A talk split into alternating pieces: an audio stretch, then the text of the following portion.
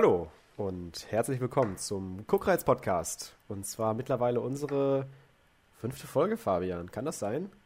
Ja, wir sind bei der fünften Folge und du erschrickst mich jedes Mal, wenn du so Hallo anfängst. Ich bin immer ja. jedes Mal, wow, okay, jetzt geht's los, alles klar. Dann bist du auch endlich wach, so richtig. Dann ja, brauchst du den Kaffee gar nicht. Genau, mehr. stimmt, ja, ja.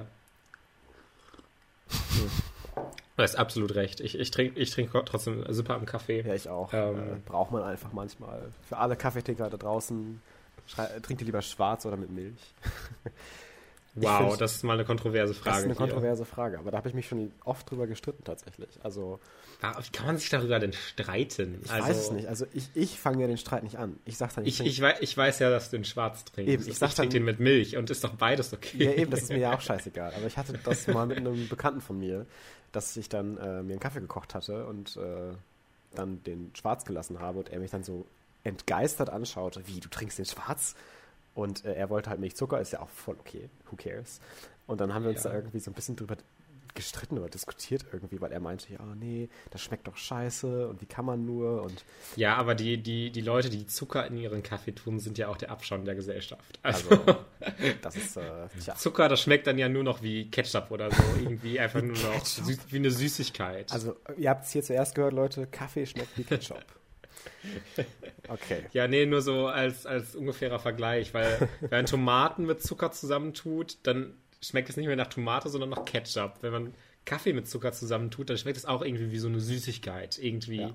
was man nicht zusammentun sollte, weil es irgendwie so schon an den Zähnen so, wenn du es gerade getrunken hast, schon so halb am ähm, Vergehren ist. So, man merkt so, wie der Zucker sich in die Zähne reinsetzt und reinfrisst und dazu, man langsam so. Wieder was dazu gelernt, dass alles, ja. was man mit Zucker in Verbindung bringt, hinterher nach Ketchup schmeckt. Also, wusste ich noch nicht, persönlich, aber ja. Äh, also wir haben, ja auch einen Bild, wir haben ja auch einen Bildungsauftrag. Hier. Wir haben hier einen also Bildungsauftrag, genau. Wir sind, noch sind wir nicht gesponsert von ARD und so, aber das kommt noch, Leute. Ja, Funk, Funk, Funk das bitte, kommt noch. Ähm, Funk, bitte hört uns ja, zu. Ja, ruft uns an. Ruft uns an, bitte nicht zu spät.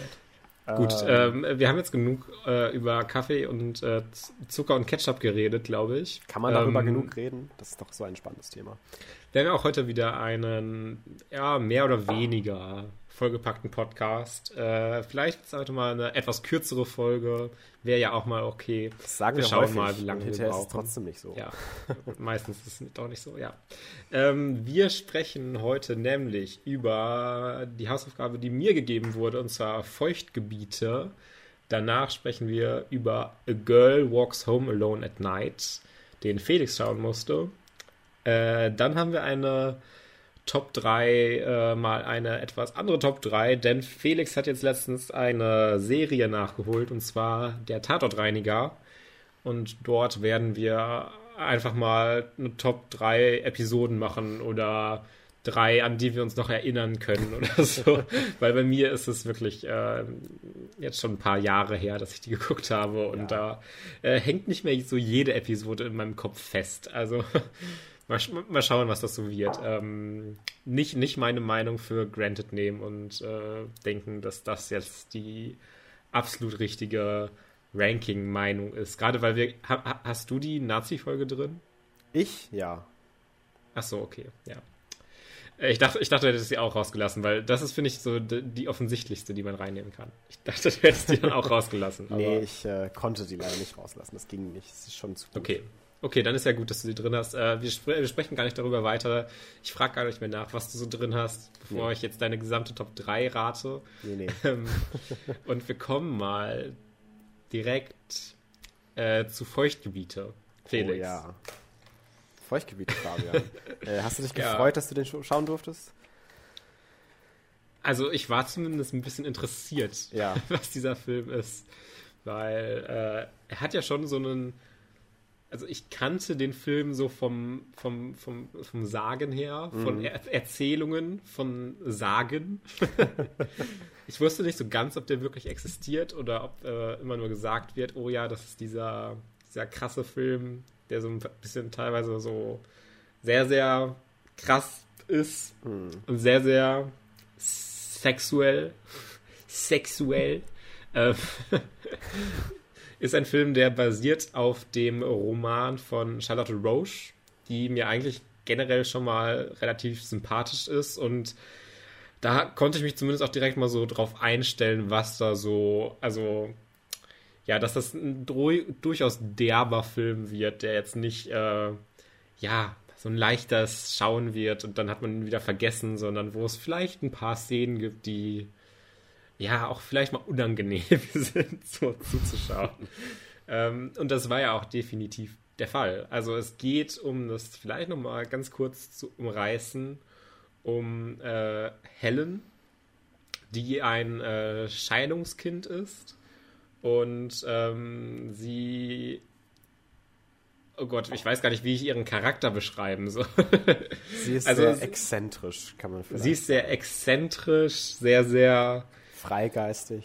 Frei, ein Freigeist auf jeden Fall auch. Und also, um vielleicht ihren Charakter auch nochmal so zum Reißen, ich hatte die ganze Zeit das Gefühl, dass sie halt einfach daran so Spaß hat, Tabus zu durchbrechen und einfach Leute auf den Sack zu gehen, so ein und einfach so ein bisschen ans Bein zu pissen. Ja, aber, aber, also, auf eine, aber auf eine sehr subtile Art und Weise, finde ich. Es ist jetzt nicht so, dass die Leute dann irgendwie die ganze Zeit aktiv äh, beleidigt oder anschreit oder nervt oder sowas, sondern einfach so mit ihrer Persönlichkeit, äh, die so sehr, ja, eigen ist, äh, eben ganz alleine auf den Sack geht. Und ich glaube nicht, dass das unbedingt immer irgendwas ist, was sie sich morgens vornimmt zu tun, sondern dass etwas ist, was in ihrer Persönlichkeit drin ist und dann darin resultiert, dass sie Leuten sehr auf den Sack geht.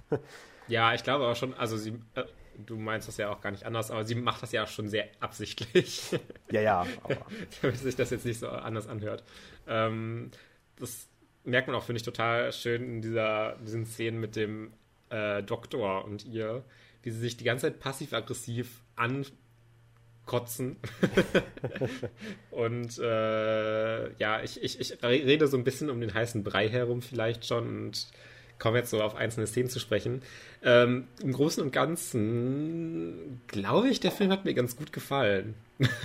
so war halt auch so meine Reaction. Ich glaube, der war ganz, ganz cool. Ich glaube, ich mochte den. ja, weil äh, es fängt halt so an damit, dass es so viel äh, eklig, äh, Hämorrhoiden, äh, das und das, äh, das und das ist. und dann reißt sie sich ja auch irgendwie Haut an ihrer, ich zitiere, Rosette auf. Ah, ja. Und äh, muss deshalb ins Krankenhaus und dort operiert werden. Und das ist alles so sehr okay, okay. Ähm, aber er, der Film schafft es, finde ich, irgendwann so einen Umschwung zu kriegen, wo es echt so ein bisschen depressing wird und ja. wo ihr Charakter so und warum sie so handelt, wie sie handelt, das so aufgegriffen wird und ähm, ja, wirklich diese, diese Familie, sie sagte ja schon irgendwie auch einmal in dem Film, dass äh, sie sich hat sterilisieren lassen, mhm. ähm, weil in der Familie das wohl so ist, dass alle äh, Frauen dann immer eine Tochter gebären, die total emotional instabil und einfach crazy ist. ja. Und das wird ja tatsächlich auch wirklich thematisiert und mhm. äh, diese äh, ja schon auch Depressionen und vielleicht äh, wie sie dann auch dieses Extravagante und sowas hat, um das vielleicht so ein bisschen äh, ja zu, als Coping Mechanism so ein bisschen zu überspielen fast schon.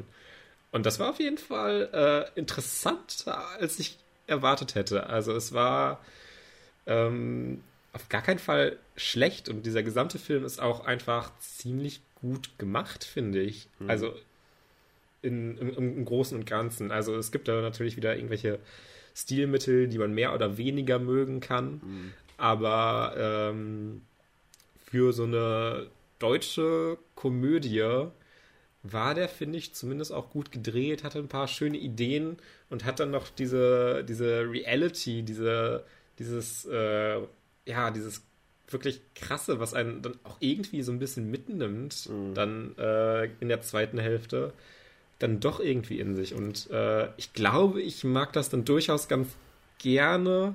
Also ist jetzt halt nicht so, dass ich diesen Film jetzt oft gucken muss. Oh nee, oh nee. Genau wegen diesen ganzen ja, Szenen, die so sehr ein bisschen nochmal dreimal zu weit gehen. Mhm.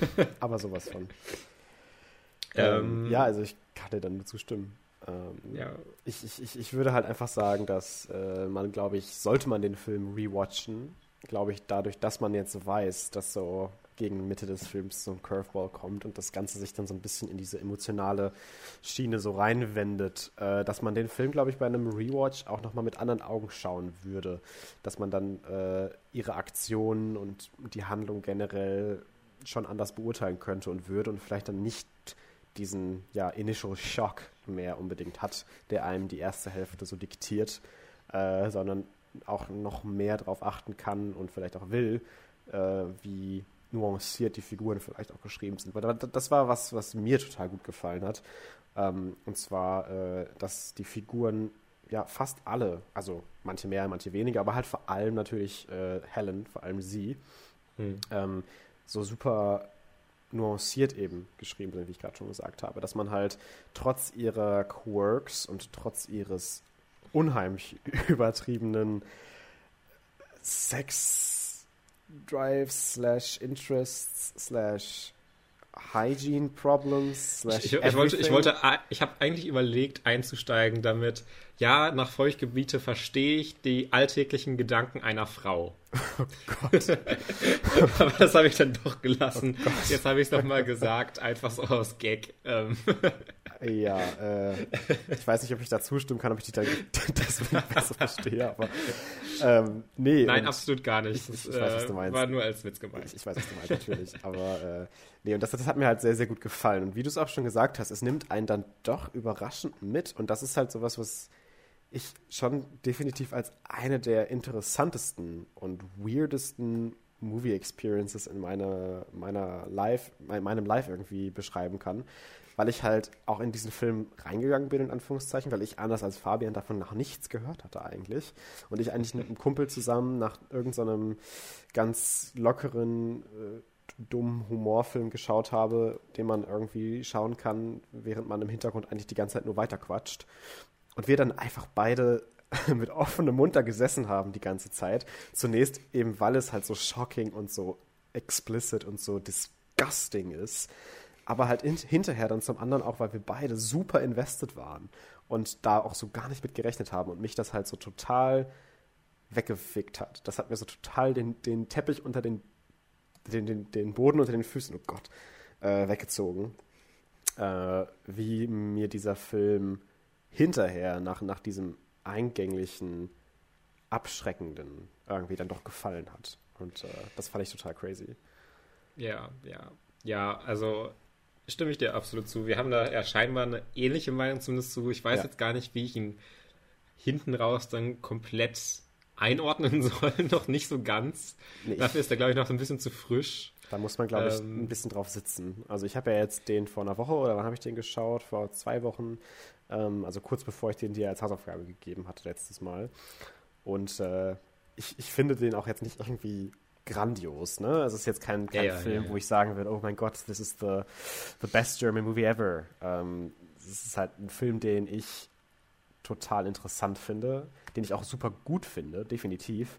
Aber vor allem ein Film, der, glaube ich, mir persönlich einfach einiges irgendwie gegeben hat, auf ganz komische Arten und Weisen vielleicht, weil man halt einfach sich, sich trotz dieser ganzen, dieses ja, ja, ganzen du, Drumherums. Du, du, der Film hat dir sehr viel auf einer persönlichen Ebene gegeben. äh, in der Szene, wo die Pizzamänner auf die Pizza ejakulieren und ähm, das dann die Story von Helen ist. I swear to God. Und, und, und, und dass dann auch so inszeniert wird, dass das Ejakulat so ineinander fliegt und ineinander ja, klatscht und so. Also, das ist so absurd. Ich hatte halt, ich habe immer noch. Und da war Conny Dax, da war fucking, einer, einer dieser Pizzalieferanten war, glaube ich, Conny fucking Dax. Wer ist das denn? Also, das, das, ist ein, das ist ein Pornodarsteller. Ähm, Ach so. ich glaube, das waren, diese Pizza-Leute waren alles Pornodarsteller. Ähm, Conny Dax kenne ich äh, eigentlich auch nur Aus äh, wegen, nee, wegen, wegen wegen Lars Golenia. Das ist jetzt gar nicht mal so ein Mainstream-Ding. Aber wenn ihr mehr zu Conny Dax sehen wollt, äh, ohne direkt jetzt in Pornos zu, äh, zu schauen, beziehungsweise ja doch schon so halb, dann doch in Pornos zu schauen, vielleicht in Pornos ohne den, ohne den Geschlechtsverkehr, dann guckt einfach mal auf YouTube bei Lars Golenia vorbei. Ich glaube, da sind bestimmte Folgen von einem Format auch noch online. Äh, aber nicht, nicht zu off-topic sein. Ähm, ich habe mich einfach nur sein. gefreut, den zu sehen, weil das da so ein bisschen äh, ein Running Gag war, dass äh, Conny Dax überall in den Pornos vorkommt. Und dass er dann jetzt auch hier vorkam, ähm, ich war begeistert. Ja, aber, aber wirklich nach dieser Szene, ich, ich habe Pizza abgeschworen erstmal. Also äh, vor allem, wie sie das dann auch noch so, so saftig immer, dieses Geräusch, dieses Schmatzen, wenn sie das dann gegessen hat und die ganze Pizza so, ach nee, ich weiß gar nicht. Also ich hatte dir das ja schon gesagt, don't eat while watching this. Und äh, ja. wir hatten halt, mein Kumpel und ich hatten da halt auch irgendwie so ein paar Snacks stehen, aber davon auch nichts angerührt. Also wir haben halt auch uns da sehr vor zurückgehalten, weil wir auch beide so gesagt haben, so, oh Gott, was ist das jetzt? Nein, nein. Ja, nein. ich habe schön meinen Kakao geschlürft abends. Mm. Das ging. Ein bisschen Spaghetti mit Tomatensoße gegessen. Ja.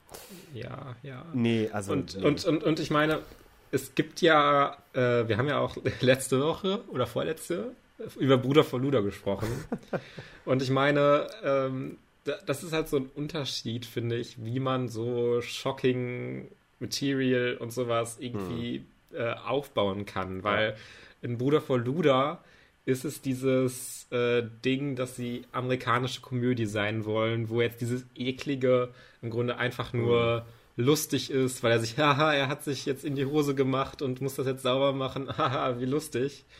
Und äh, ich finde, hier wird das nochmal anders behandelt. Das ist zum einen, ähm, es geht halt nochmal fünf Schritte weiter sowieso.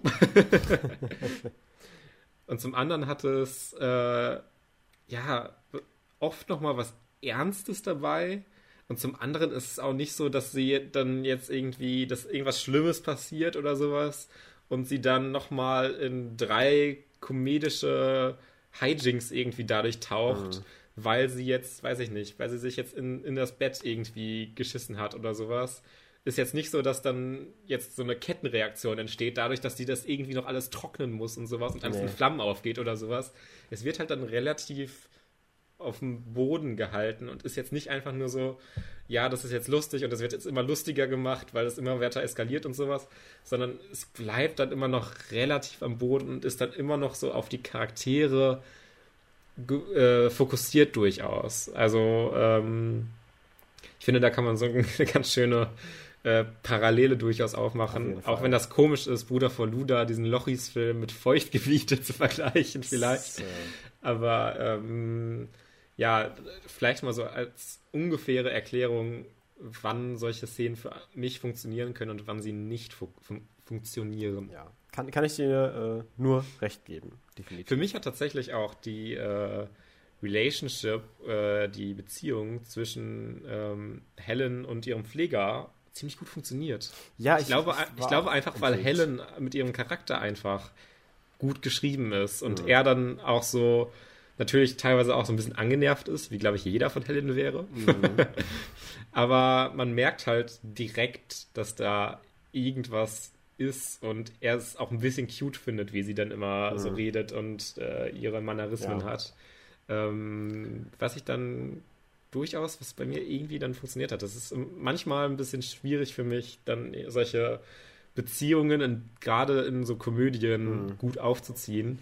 Aber ja. hier funktionieren die Charaktere halt einigermaßen. Es ist jetzt nicht so, dass es jetzt das groß, die große Drama-Beziehung ist. Es ist so gut. Ich war mhm. unglaublich investiert. Ich habe geweint am Ende oder sowas. Sowas jetzt nicht. Nee. Aber es hat dann doch irgendwie was dann durchaus gemacht und ich war dabei. Ja, Komma, aber ähm, wir sind ja im letzten Akt oft von der Realität entfernt. Und wir lernen sie ja generell so als, ja, teilweise vielleicht unreliable Narrator kennen, ein Stück weit.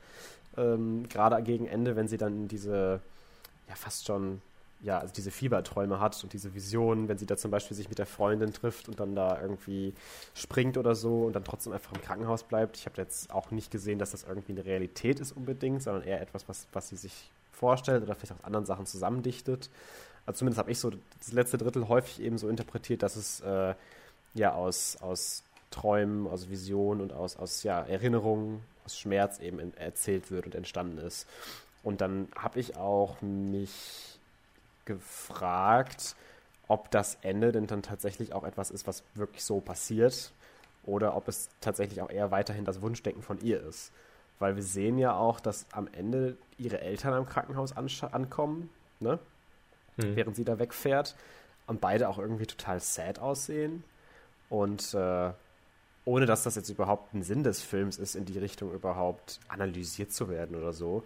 Aber so wie ich das Ende eigentlich für mich persönlich auslege, ich weiß auch nicht, ob es da überhaupt genug Beweise oder, oder Indizien für gibt, ist es, dass äh, sie gestorben ist und sich einfach jetzt dieses Afterlife wünscht mit diesem Pfleger und zusammen mit ihm wegfährt ins Nichts. Ja, das kann man sicher so interpretieren. Ich habe es äh, bei meinem Sehen jetzt nicht so direkt empfunden, aber. Aber das ist ja auch, glaube ich, egal im Prinzip. Also, ja, äh, genau. Ist trotzdem also es, es, es, es, es ändert ja auch beispielsweise dann an der Relationship, die dann bei mir funktioniert, trotzdem nicht so viel. Nee, also, klar. Nein, das meine das mein ich damit auch gar nicht. Also für mich funktioniert die ja, Relationship auch, aber das wollte ich nur nochmal angemerkt haben. Ja, da, das ist aber durchaus ein Punkt, über den, den ich auch sehe und über den man auch mhm. diskutieren könnte. Aber also, Dafür müsste ich mir den Film, glaube ich, auch nochmal anschauen, um da wirklich nochmal äh, Pro und Contra so ein bisschen viel zu sammeln. Und ähm, ich schaue hier gerade, ja. das ist gerade crazy. Äh, die Schauspielerin Carla Yuri von ja. Helen, die war in Blade Runner 2049 dabei und äh, in generell vielen internationalen Produktionen. äh, wo noch Brimstone war sie dabei und sowas. Und äh, sie ist tatsächlich zur Zeit, des, als der Film erschienen ist, 28. Ja. Also, ja, dafür, dass sie so ein Teenager sein soll, crazy. Passt aber trotzdem noch. Aber es hat mich nur gerade so überrascht, dass ich sie hier so sehe, oh, Blade Runner, what?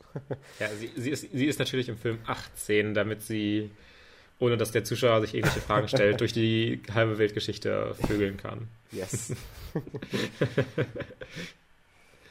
Ja, okay. Ähm, ich glaube, wir sind noch relativ gut dann durch Feuchtgebiete durchmanövriert. Ich hatte schon das, die, äh, ja, ich hatte schon befürchtet, dass es einfach nur so ein Schildern von irgendwelchen unangenehmen, äh, ja, nicht so coolen, ekligen Szenen oder sowas wird. Ja. Dafür fand ich dann die Diskussion doch wieder ganz interessant. Ich bin, by the way, auch einfach eigentlich ganz froh, dass es einfach solche Filme im Mainstream geben kann, die so wirklich weibliche Sexualität auf so ein mal 100 drehen und so irgendwelche Thematiken ansprechen und so out there sind. Ähm, das hätte vor 50 Jahren sicherlich ein bisschen mehr Aufsehen erregt. Vor 50 Jahren, oh Gott, stell dir vor, vor 50 Jahren hätte es einen Film wie Feuchtgebiete gegeben. Ja, ja, also es ist, also ohne jetzt zu sagen, dass es äh, jetzt die große feministische, das große feministische Aufleben ist, irgendwie Feuchtgebiete, bin ich trotzdem froh, dass es solche Filme mittlerweile einfach geben kann, die halt so die extra Mile gehen und die halt, auch wenn es ekliger Inhalt ist, ja. das einfach machen können und das ja. akzeptiert ist. Also, ja. so wie, wie, auch wenn es jetzt vielleicht ein bisschen banal klingt. Ja. Wo wir gerade von Feminismus reden. A Girl Walks Home Alone at Night. ist eigentlich gar keine schlechte Überleitung, finde ich. Äh, ist gar nicht so schlecht, ja, stimmt. Auch wenn ich äh, nicht unbedingt teile, dass das jetzt der Feminismusfilm ist, weil viele das einfach immer so geschrieben haben in den Kritiken. Ich finde, da gibt es definitiv auch ja. nicht, nicht, äh, nicht, nicht subtilere. Also ich meine, der Film ist schon subtil genug, sage ich jetzt mal. Ähm, ich ja. Also äh, es, ist, es ist ein Thema des Films, aber ich finde eben. jetzt nicht, dass es einfach nur Feminismus ist eben. und dann Punkt. Eben, eben. Ähm, aber ich greife ja vorweg. Also, meine Hausaufgabe war A Girl Walks Home Alone at Night aus dem Jahre 2014, directed by Anna Lily Amepur.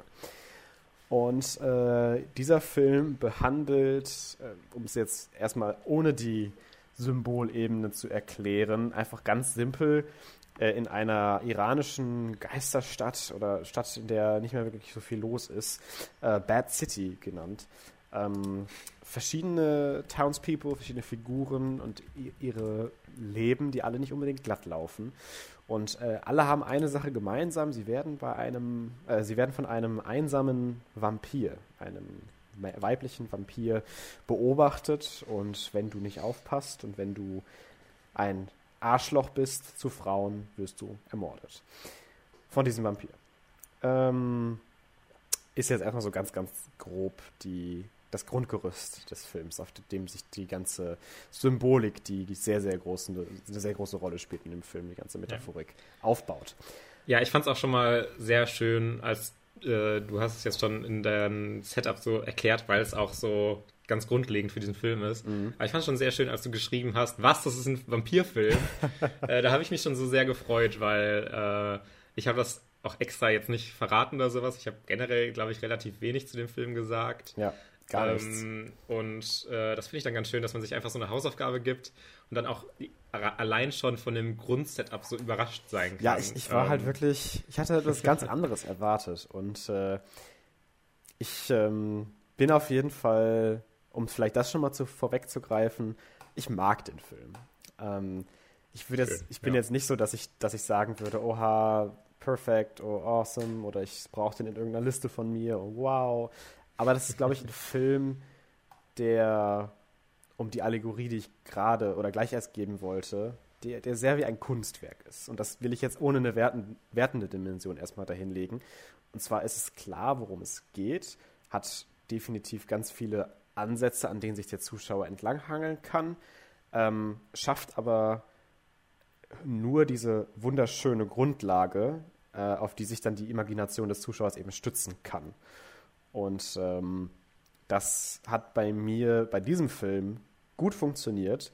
Es gibt aber auch andere Filme, wir haben bestimmt schon häufiger darüber geredet, dass ich ja jemand bin, der häufiger mal sowas wie Style over Substance kritisiert etc., ähm, was bei diesem Film nicht der Fall ist, meiner Meinung nach. Ähm, also da schon mal Glück gehabt.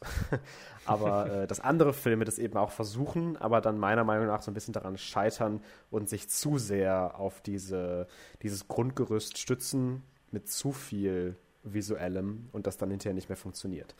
Aber Girl Walks Home Alone Night funktioniert für mich durchaus ganz gut. Ähm, aus vielen verschiedenen Gründen. Erst einmal, um vielleicht so ein bisschen Background zu geben, ähm, ist es ja ein feministischer Film äh, von einer weiblichen Regisseurin, die aus dem äh, iranischen Raum kam und äh, oder, oder, Iranerin ist sogar. Ähm, und ich habe nochmal recherchiert, weil das hatte ich in irgendeinem Artikel, in irgendeiner Beschreibung hatte ich das zufällig gelesen. Und zwar ist es so, dass alle Mitwirkenden, zumindest, ich glaube, alle Schauspieler und sie selber, und ich weiß nicht, ob der ganze, die ganze Crew irgendwie so ausgewählt wurde, ähm, Exil-Iraner sind. Das heißt, dass die äh, mittlerweile nicht mehr im Iran wohnen und alle woanders wohnen. Äh, und äh, quasi sich so ein bisschen, ohne das jetzt falsch zu interpretieren, ich habe da jetzt äh, nicht, nicht alle Artikel zugelesen, äh, eben nicht mehr mit dem Land an sich eben identifizieren, sondern jetzt woanders leben. Ähm, zum Beispiel, ja, das würde zumindest durchaus passen bei den Schauspielern, an die ich jetzt gerade aus dem Film denke. Genau, ja. ne, weil der, ein, der eine wohnt in Hamburg, meine ich, der Hauptdarsteller, äh, am, ja, wie heißt der jetzt nochmal, Arash Marandi, äh, Marshall Manesh ist, äh, wohnt, glaube ich, in Amerika und so weiter und so fort. Und mhm. das leitet auch schon so ein bisschen, glaube ich, die Grundthematik des Films ein, denn auch der gesamte Film wurde in Amerika gedreht äh, und nicht irgendwo in Iran, äh, im Iran, sorry. Ähm, und äh, leitet damit auch, glaube ich, so seine, ja, ich will, ich will fast sagen, Gesellschaftskritik irgendwie so ein bisschen ein, seine Sozialkritik.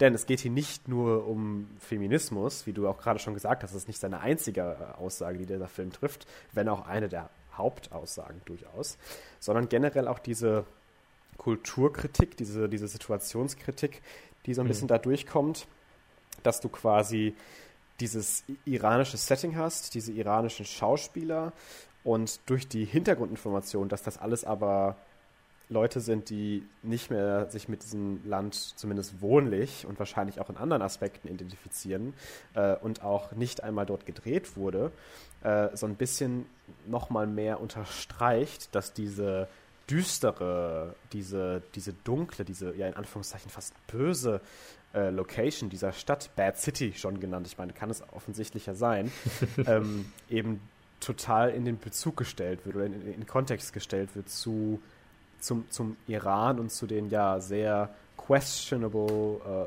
Politics und, und, und Culture, Cultural Practices, gerade auch gegen Women, äh, was ja heutzutage dann da noch durchgeführt wird.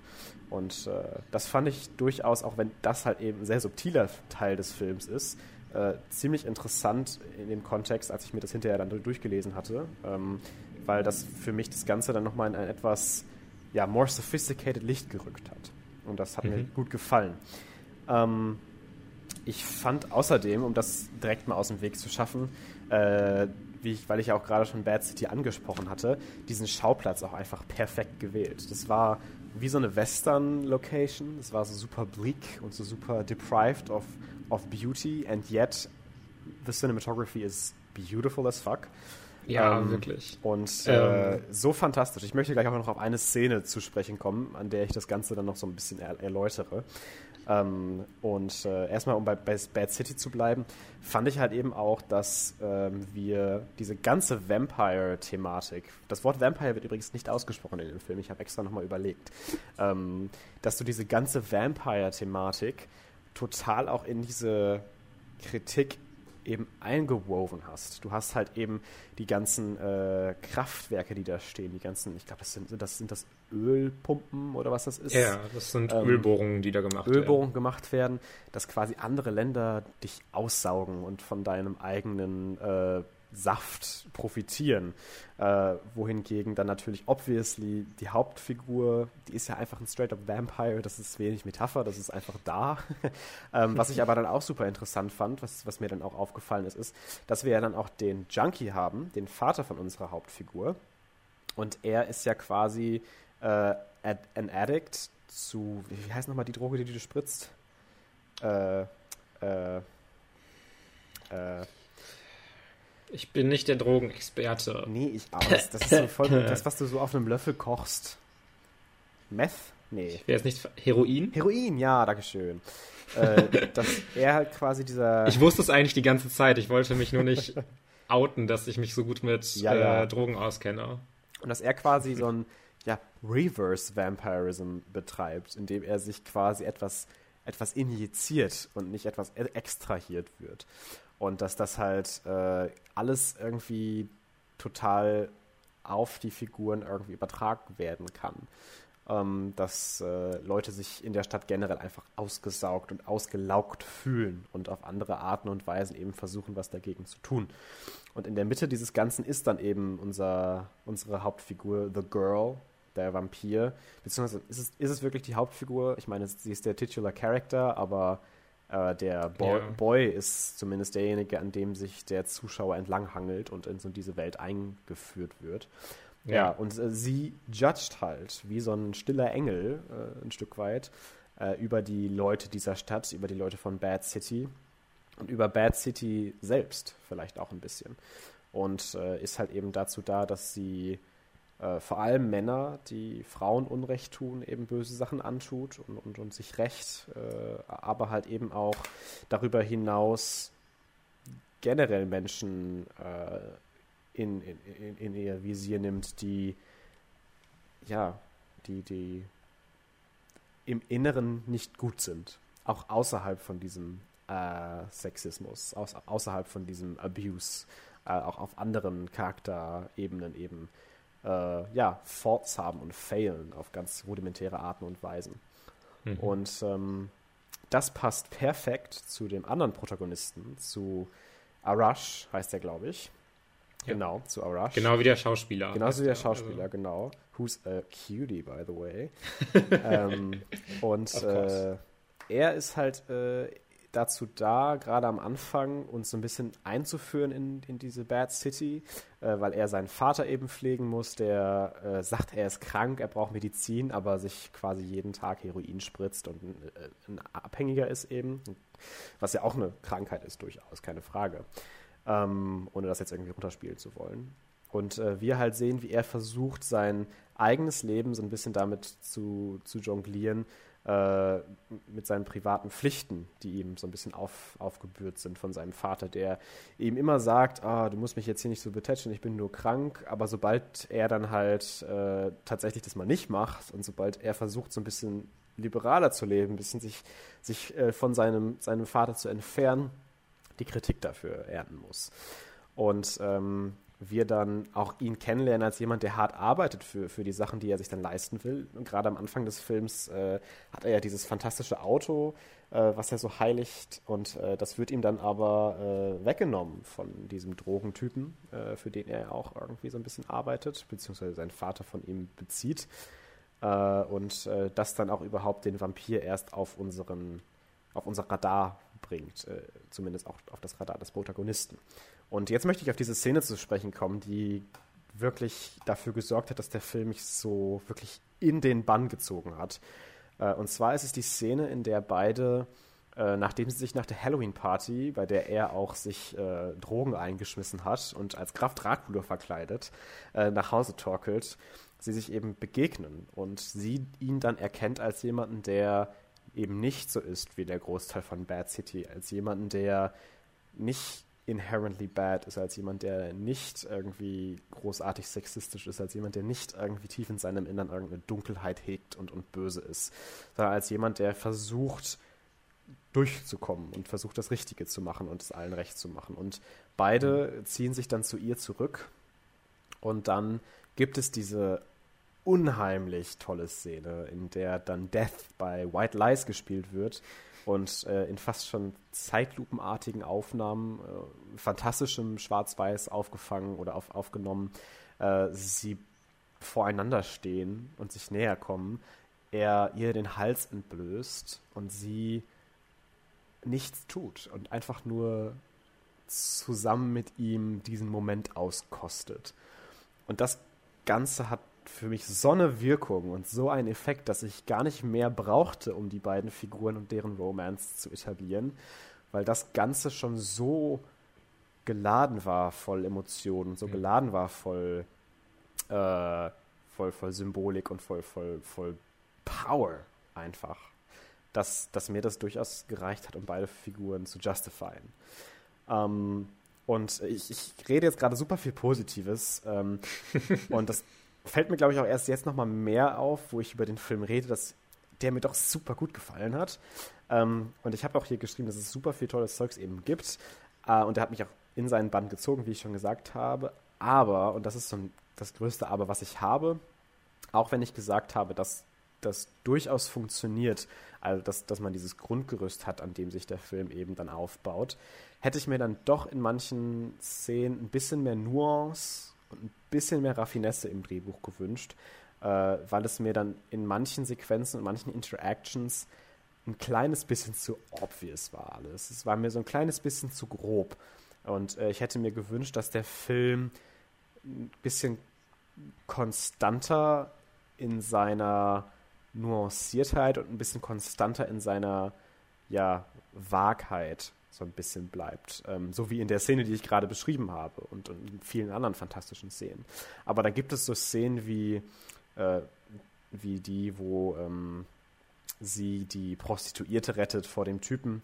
Äh, oder Szenen, wie sie diesen kleinen Jungen da äh, sieht und ihm dann, dann sagt, ah, be a good boy und don't, don't hurt women und so. Und das Ganze war mir halt, ohne dass es jetzt irgendwie direkt deswegen schlecht ist oder sowas, keine Frage, immer noch wundervoll gefilmt und total gut geactet. Aber es hatte mir dann immer so ein kleines Gefühl gegeben davon, von, von wegen, okay, I get it. Um, don't try to be too much. Und äh, das, das wäre so der größte Kritikpunkt, den ich an diesem Film eben üben kann, dass mir das Drehbuch in Teilen eben nicht hundertprozentig gefallen hat und ein bisschen mehr Raffinesse noch gebrauchen hätte können. That being said, though, um jetzt auch mal meinen mein Monolog zu beenden, äh, ist A Girl Walks Home Alone at Night auf ganz vielen Ebenen von, von der Cinematography, dem Acting und vor allem auch der Symbolik, die gezeigt wird. Da haben wir jetzt auch gerade nur angerissen, was da alles gesehen werden kann. Äh, ein wirklich, wirklich guter Film, der dann höchstens auf einer, ja, Plot-Ebene, sage ich jetzt mal, auf einer, einer Skript-Ebene, in manchen Teilen auf der Strecke bleiben könnte. Ähm, was hast du dazu zu sagen? ja, ich habe gerade schon die ganze Zeit überlegt, grätsche ich jetzt irgendwo ein oder was mache ich jetzt? Weil du hast jetzt wirklich schon sehr, sehr viel gesagt ja. und es ist immer schön zu hören, wenn du äh, über einen Film anfängst zu sprechen und sehr, sehr schnell so ins Interpretatorische gehst. Weil dann merke ich immer direkt, er hat sich damit auseinandergesetzt, er hat den Film aufmerksam geguckt, dann muss es zumindest irgendwas gemacht haben. Also natürlich hast du schon vorher gesagt, dass er dir auch gut gefallen hat, mhm. ähm, aber das zeigt mir das immer noch mal so ein bisschen mehr. Ja, das war sicherlich eine Empfehlung, die gut wahrscheinlich für Felix war. Ähm, ich möchte einfach auch noch mal sagen, äh, um jetzt von diesen ganzen Bildern und Symboliken und sowas wegzukommen, dass ich den Film auch, also nicht auch, sondern ich mag den wahrscheinlich noch mal ein bisschen lieber noch als du. Das kann vielleicht. ich mir vorstellen, ja.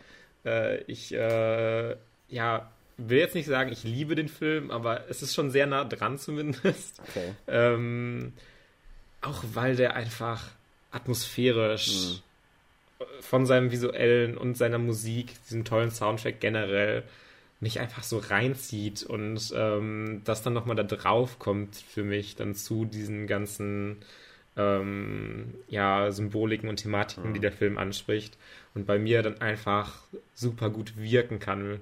Wir haben ja jetzt schon mehrfach etabliert, dass ich so mich visuell sehr gut einfach in so einen Film äh, fallen lassen kann. Mhm. Und wenn da dann so, also ich sehe absolut, was du sagst mit dem Drehbuch, dass es manchmal schon ein bisschen plain einfach sagt, was es meint, fast mhm. schon.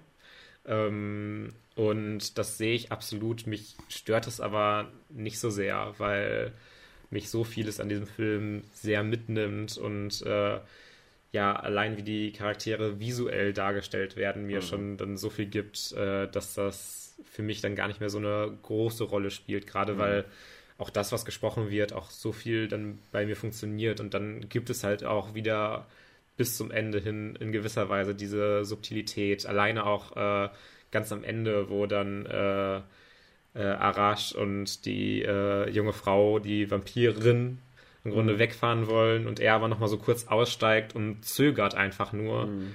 Äh, das hat dann, finde ich, schon wieder so viel. Also, es ist jetzt nicht, äh, dass man da ewig das Tod analysieren muss oder sowas. Nein, aber nein. es ist immer noch so äh, Nuancen und sowas, wo es jetzt nicht immer nur ausgesprochen wird, dass ich da immer noch genug rausziehen kann, irgendwie auf einer äh, analytischen äh, Ebene und äh, mir diese Charaktere dann nochmal ähm, ja, irgendwie da nochmal drüber nachdenken muss und sie nochmal neu kontextualisiere, mhm. äh, dass das mir dann durchweg ziemlich gut gefällt ähm, und mir dann diese Passagen äh, ja jetzt auch nicht so negativ auffallen wie ja. dir, wo dann das Drehbuch vielleicht äh, für dich ein bisschen mhm. schwächer anstellen wirkt. Doch, also das kann ich auch durchaus nachvollziehen, was du jetzt sagst und äh, will da auch gar nicht irgendwie was anderes zu sagen. Ähm, eine Sache, die ich noch mir aufgeschrieben hatte, die ich noch erwähnen kann, kurz, äh, it's very Jim Jarmusch. um, I think, äh, man und das ist ja auch gar nichts Schlimmes, dass man, äh, dass das Filmmaker untereinander sich äh, inspirieren lassen etc. Und ich bin mir definitiv sicher, dass sie sich hat inspirieren lassen von unter anderem Jim Jarmusch-Filmen, äh, was gar kein gar kein schlimmes Ding ist, weil sie ja immer noch ihre eigene Sache macht. Und äh, das, das will ich auch nochmal betonen, dass es jetzt nicht deswegen irgendwie schlecht ist oder so. Aber ich, ich finde, man kann da definitiv Parallelen ziehen, äh, gerade so von dieser Atmosphärik und, und, und, und, und äh, diesem visuellen, wie das Ganze äh, aufgebaut ist. Ähm, hab, ist mir direkt aufgefallen irgendwie beim Schauen. Dachte ich mir schon so, okay, this, this could be a Jim Jarmusch-Movie. ich meine, das ist ja auch nicht unbedingt was Negatives zu oh nein, sagen, glaube ich. Ähm, Auf keinen Fall. Ähm, wenn man schon so, also bei mir war es tatsächlich weniger so, dass ich diese Assoziation hatte. Ich sehe sie total. Äh, allein schon auf dieser, das ist jetzt total platt, aber allein dieses Schwarz-Weiße und sowas und wie der Film dann äh, so einziehen will und seine Szenen mhm. relativ ja ausbreitet und einfach wirken lässt. Ähm, ja. Das erinnert doch teilweise schon an so einen Jim Jarmusch-Film. Ähm, wobei das äh, Drehbuch dann natürlich wieder was komplett anderes ist. Finde ja. ich viel mehr auf einer visuellen Ebene, so leicht inszenatorisch. Die Dialoge gehen ja wieder in eine ganz andere Richtung, finde ja, ich. Ja, ja. Auf jeden Fall. Ähm, hast du noch was zu uh, A Girl Hello Night zu sagen? Ähm, ich glaube eigentlich nicht. Aber ich möchte unbedingt nochmal einen kompletten neuen Feature-Film von Anna Lily Amirpour sehen. Oh, auf jeden Fall. Also, äh, ich mochte ja auch The Bad Batch sehr gerne, wie ich es immer wieder wiederhole. Ähm, ich bin da ja durchaus ein Fan von, gerade weil sie da dann auch nochmal wirklich visuelles Storytelling auch nochmal auffährt. Äh, äh, ich hatte letztens dann nochmal ein bisschen irgendwie weil ich äh, ja sie so sehr, sehr gerne mag, einfach auch so in Interviews und sowas nochmal ein bisschen geschaut und so. Mhm. Und es ist ja auch wirklich so, dass in The Bad Batch die erste halbe Stunde eigentlich kein Wort gesprochen wird und trotzdem schon so viel etabliert wird und so viel gezeigt wird. Mhm. Und dass man The Bad Batch sicherlich weniger mögen kann als A Girl Walks Home Alone at Night, ist mir auch klar. ähm, für mich ist A Girl Walks Home Alone at Night auch definitiv der bessere Film. Aber bei mir kann halt sowas wie The Bad Batch auch super wirken. Und ich hoffe, hoffe, hoffe, hoffe, hoffe, dass sie nochmal einen Feature-Movie irgendwie äh, ja, komplett drehen kann und da die kreative Freiheit hat, einfach zu machen, was sie will. Weil ich ihre beiden Filme, ihre beiden Feature-Filme sehr, sehr gerne gesehen habe und sie sonst vor allem so Kurzfilme oder mal eine Folge von einer Serie oder sowas gedreht hat. Mhm. Ähm, Wobei es kommt ja jetzt, äh, ich glaube, nächstes Jahr wieder ein neuer Film von ihr. Echt? Äh, also ich bin da jetzt gar nicht so drin. Mona Lisa and the Blood Moon. A girl with unusual powers escapes from a mental asylum and tries to make it on her own in New Orleans. Ist mit Ed Skrein, Kate Hudson und Craig Robertson. Äh, okay. Robinson. Und äh, ich weiß natürlich nicht, es ist jetzt, hier steht nur äh, Post-Production. Ähm, ich weiß natürlich jetzt nicht, ob das ein Feature-Length-Film ist, aber ich denke mal mit dem Cast auf jeden Fall. Ähm, Steht hier zumindest bei IMDb, aber noch ohne Datum doch tatsächlich. Und, ah doch, du hast, äh, du hast recht. Ich habe es hier auch. Ähm, also hier steht Amirpurs Third Feature-Film ist ja. Mona Lisa and the Blood Moon. Ja. Okay, da freue ich mich auf jeden Fall sehr drauf. Das hatte ich jetzt gar nicht so im Kopf, dass äh, der schon im Grunde angekündigt ist. Ähm, ja, ich freue mich sehr drauf, aber ich weiß auch nicht, wie lange der jetzt schon angekündigt ist. Also ich hoffe, hoffe, hoffe, hoffe, dass jetzt nicht Corona da irgendwie nochmal einen großen Strich durch die Rechnung gemacht mhm. hat und jetzt nochmal ganz viele Komplikationen es gab oder sowas. Ähm, ich möchte einfach mehr von ihr sehen. Bitte, bitte, Leute, bitte. Mhm. Bitte, bitte, bitte. Auf jeden Fall. Gut, okay. lasst uns von diesem Thema wegkommen. Wir haben schon vorher gesagt, ja, über Hausaufgaben sprechen wir wahrscheinlich gar nicht so viel. wir haben ja schon wieder fast 50 Minuten gesprochen Ach, über die beiden Hausaufgaben.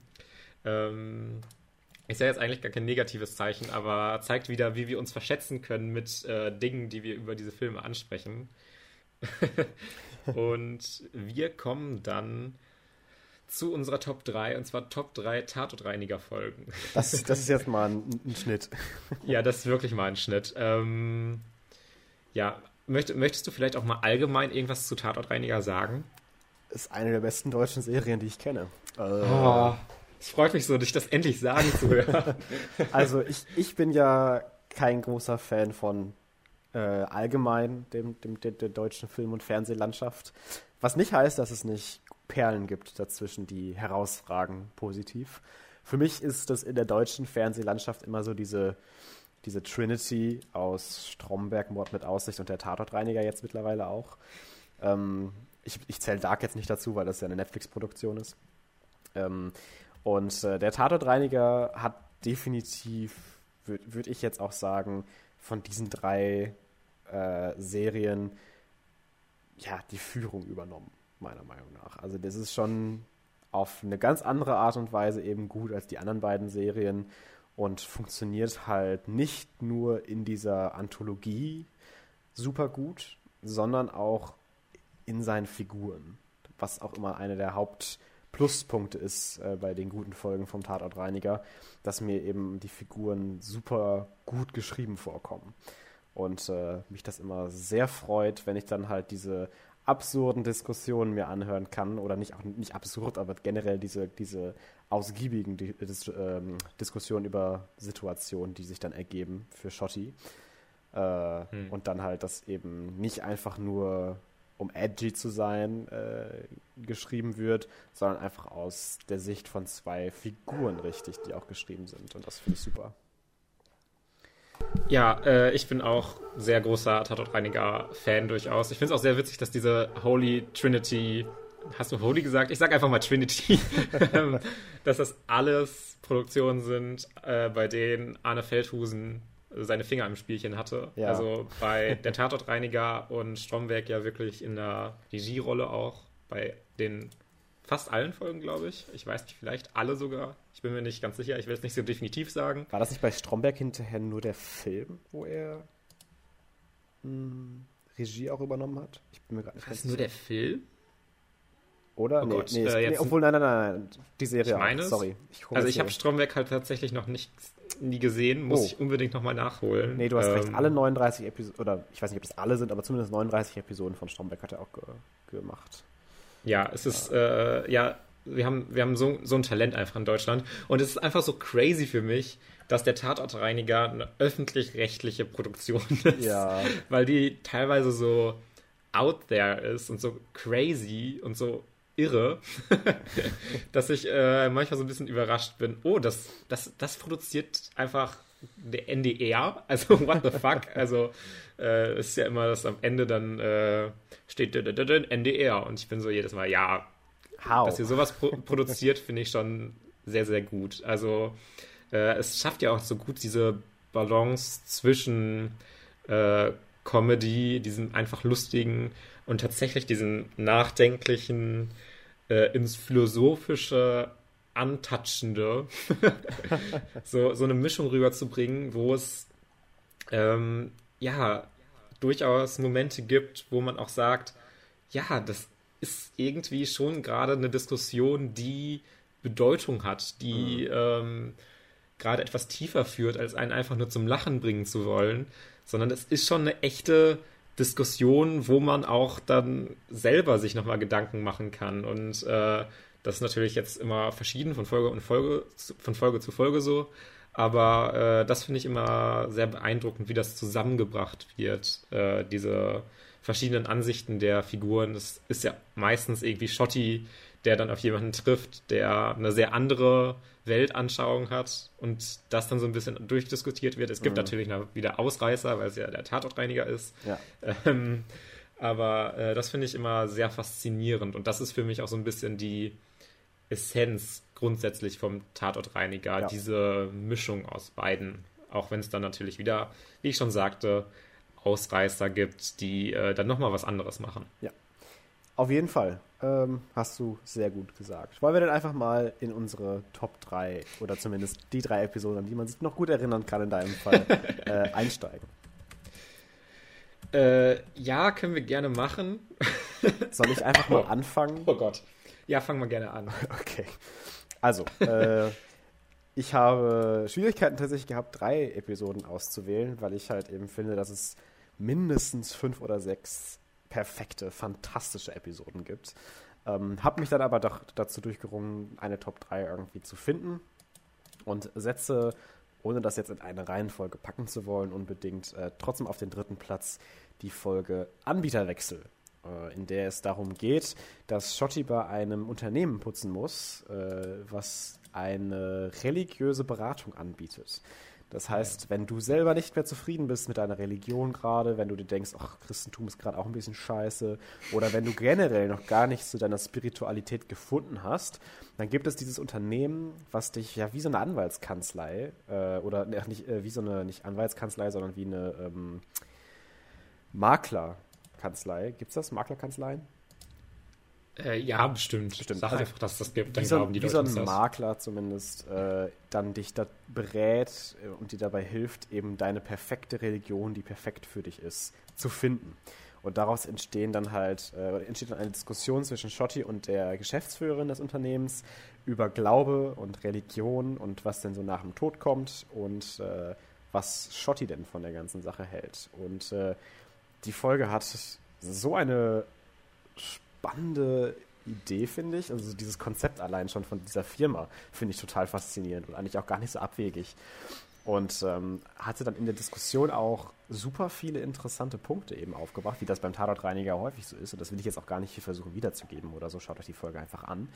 Äh, hat aber für mich auch als Atheist, der selber nicht gläubig ist, ähm, super viele Punkte gebracht, wo dann auch ich gedacht habe, huh, it's kind of a good point actually. Ähm, und das, das, das, muss man auch erstmal irgendwie schaffen, finde ich. Und das hat die, diese Folge definitiv sehr, sehr gut geschafft. Und äh, die Schauspieler sind auch super. Ähm, also sie mainly. Ich meine, dass äh, er, also Bjarne Mädel als Schotti auch super ist, das muss man jetzt nicht auf irgendeine Folge beschränken. Das ist ja eigentlich fast immer so in seinem Charakter. Kleiner ähm, Mädel ist sowieso generell super. Ja. äh, aber nee, das ist einfach eine Folge, die ich persönlich super, super gerne hatte und total viel Gefallen mitgefunden habe und auch sehr unterhaltsam, wie ich finde, eben geschrieben ist. Ja, äh, stimme ich dir mal vorsichtig zu. Also ich kann mich noch daran erinnern, die mal gesehen zu haben. Ähm, aber ich kann mich an sehr wenig Dialog oder Plot ja. überhaupt noch erinnern. Das ist so ein bisschen das Problem bei mir, dass es so lange her ist. Ähm, ich muss es eigentlich alles nochmal schauen. Will ich eigentlich auch, weil ich habe da immer Spaß mit mit den ja. Folgen. Ähm, aber ich komme einfach mal zu meiner zu meinem dritten Platz. Ist jetzt vielleicht auch wieder so was total Randomness, aber als ich so durch die Episoden durchgeguckt habe, war es irgendwie eine Folge, die mir im Kopf geblieben ist. Und zwar ja. ist es Bestattungsvorsorge. Oh ja, okay.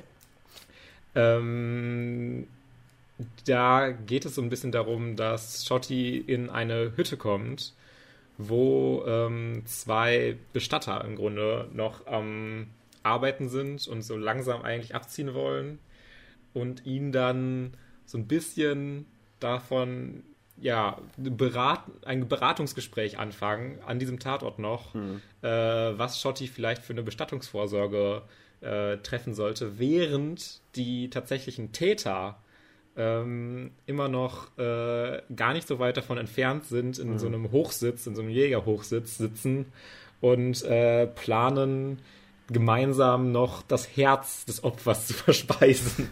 und das ist so, das ist so unglaublich dark, diese gesamte Episode. Es ist so äh, wirklich bitter, bitter böse, so sehr, sehr mhm. düsterer Humor.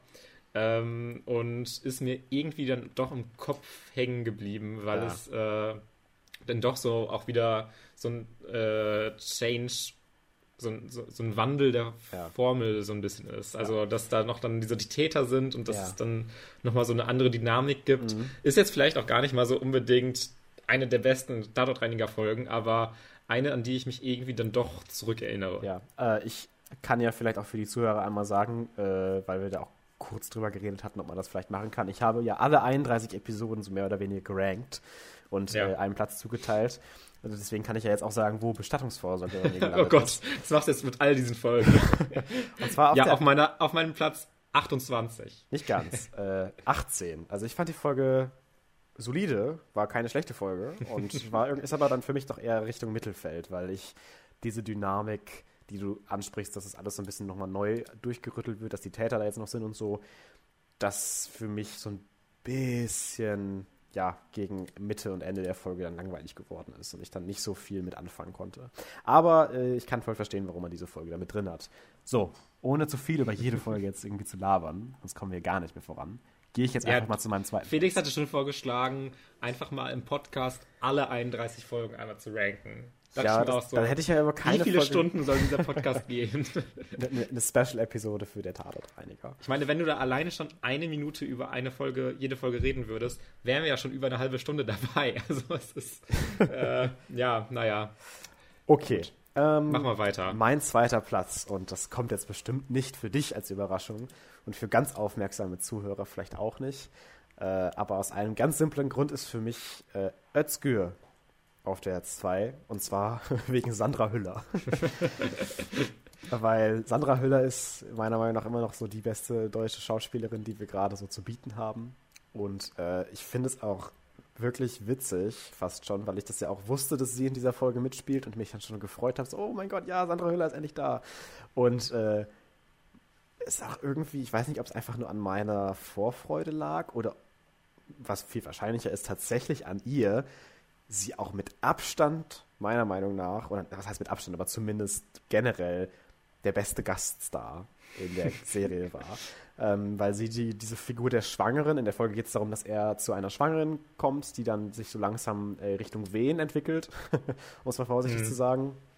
Und äh, die dann über äh, den Namen reden, den sie ihrem Kind geben möchte, und zwar Özgür. Sie selber ist eine weiße christliche wahrscheinlich Frau äh, oder zumindest Atheistin, was weiß ich, ist ja auch egal.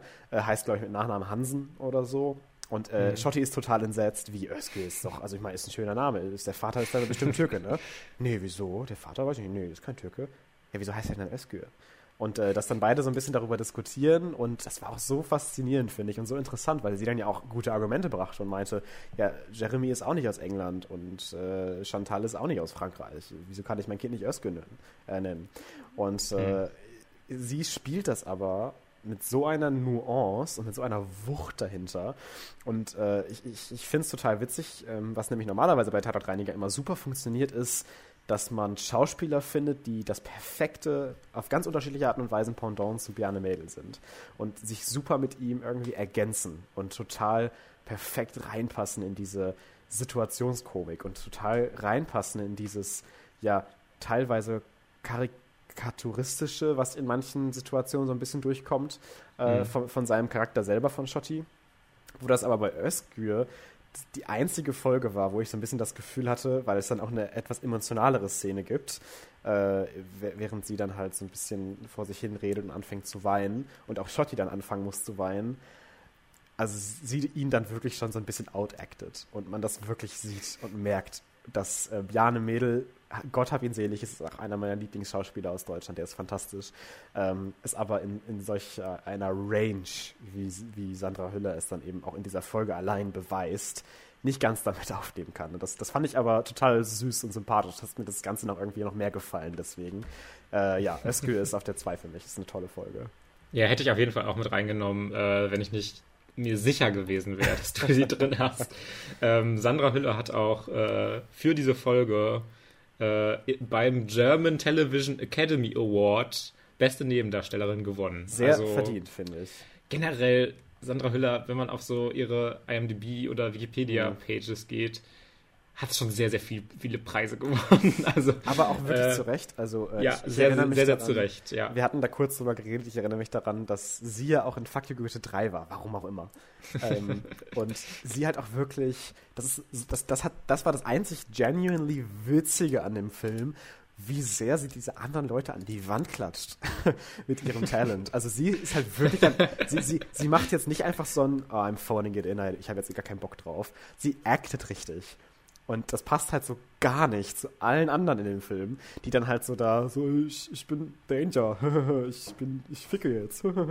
und sie halt da wirklich daneben steht und man halt sich so denkt, ist das jetzt hier gerade irgendwie so Nachhilfeunterricht Schauspielerei oder? oh. Und das, das fand ich einfach sehr, sehr witzig. ähm, und ich meine auch nicht, dass es unbedingt an den anderen Schauspielern liegen muss. Es kann auch einfach daran liegen, dass es ein Fuck You Goethe 3 Film war. Aber äh, Sandra Hüller, wenn du das hörst, du bist super. Ja, wenn Sandra Hüller das hier hört, ja. Hm. Ach, ach ja, was? Sandra Hüller ist super. Ich, ich mag sie auch total gerne. Aber lass uns mal aufhören, so über Sandra Hüller so abzugehen und so was, was, Fanboys zu sein. Was dein David Lynch ist, ist meine Sandra Hüller. nee, ich mag sie auch total gerne. Ich habe dir ja überhaupt erst Toni Erdmann als Hausaufgabe gegeben. Also äh, ich liebe sie auch sehr, sehr, sehr, sehr, sehr Sandra okay. Ist einfach super. Was ist denn dein zweiter Platz, Fabian? Ähm, tatsächlich habe ich auf meinen zweiten Platz der Fluch genommen. Ah, okay. Ja, ist bei mir auf 6. Also ist auch sehr, sehr super. Also auch sehr gut. Ja. ja, es ist einfach so eine absurde Folge. Aber sowas von. Und dann hinterher, Die, wie, wie du es gerade schon gesagt hast, NDR produziert. Und ich dachte mir auch so, das ist ja, ja.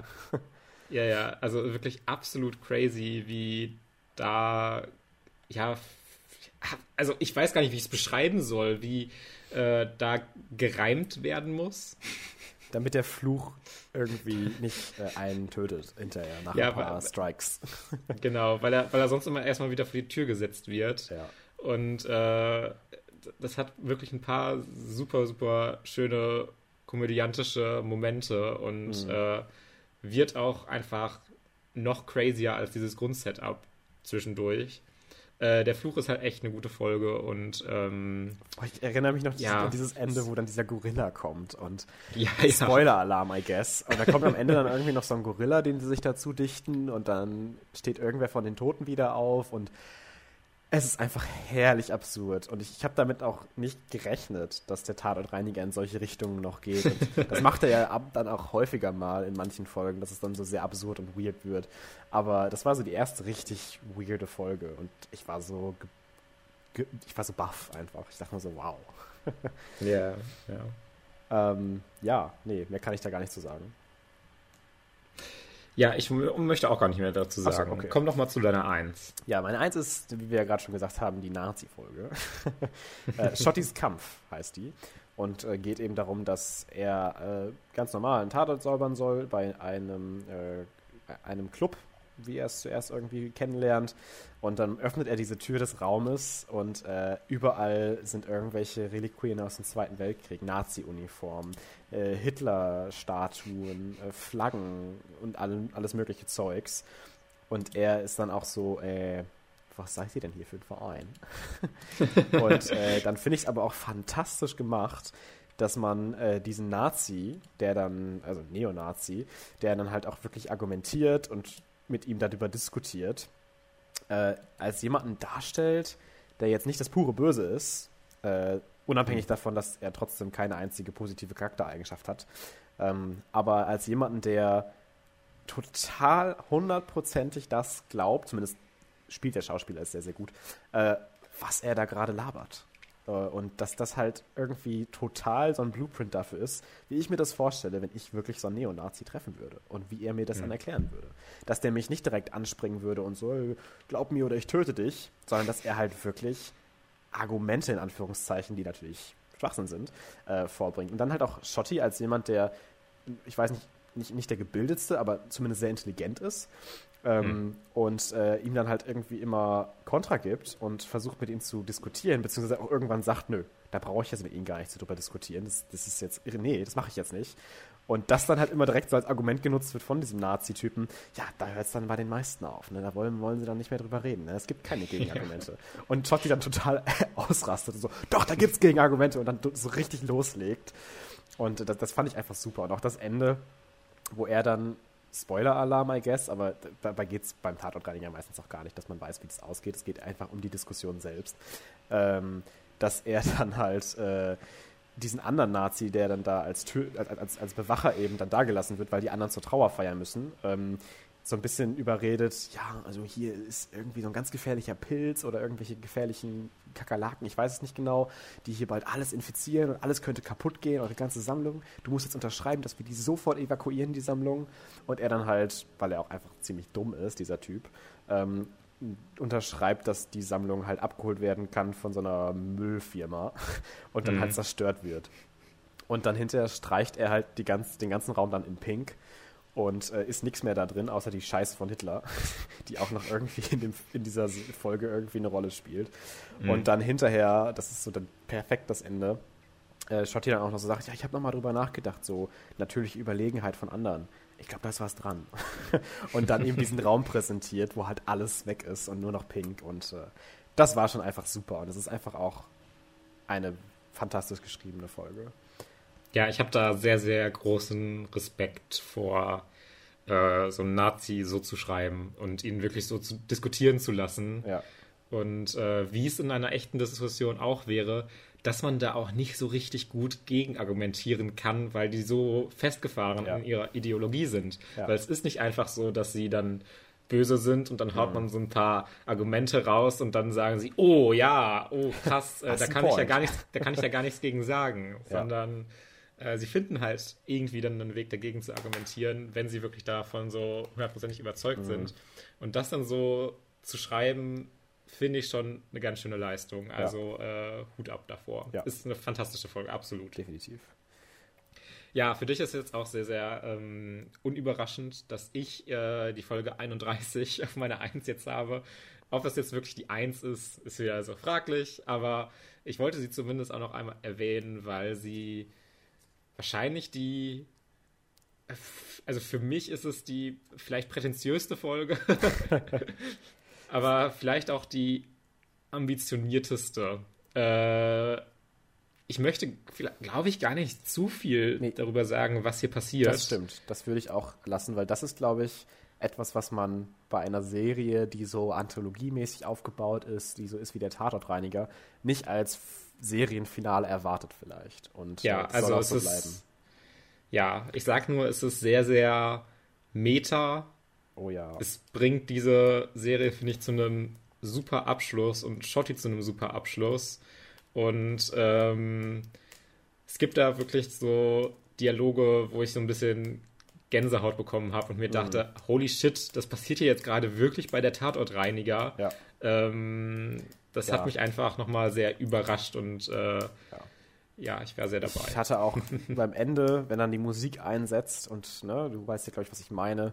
Ich hatte ja, auch auf jeden Fall Gänsehaut, vielleicht die ein oder andere Träne im Auge, weil ich die Serie sehr, sehr gerne mochte und dieses Ende halt auch einfach so crazy fantastisch fand. Ist bei mir auf der 4, also hat es knapp verpasst. Ach so, Ich hatte nur halt eben das Gefühl, dass es als Serie-Finale perfekt ist, aber als Einzelepisode eben durchaus outshine wird von anderen.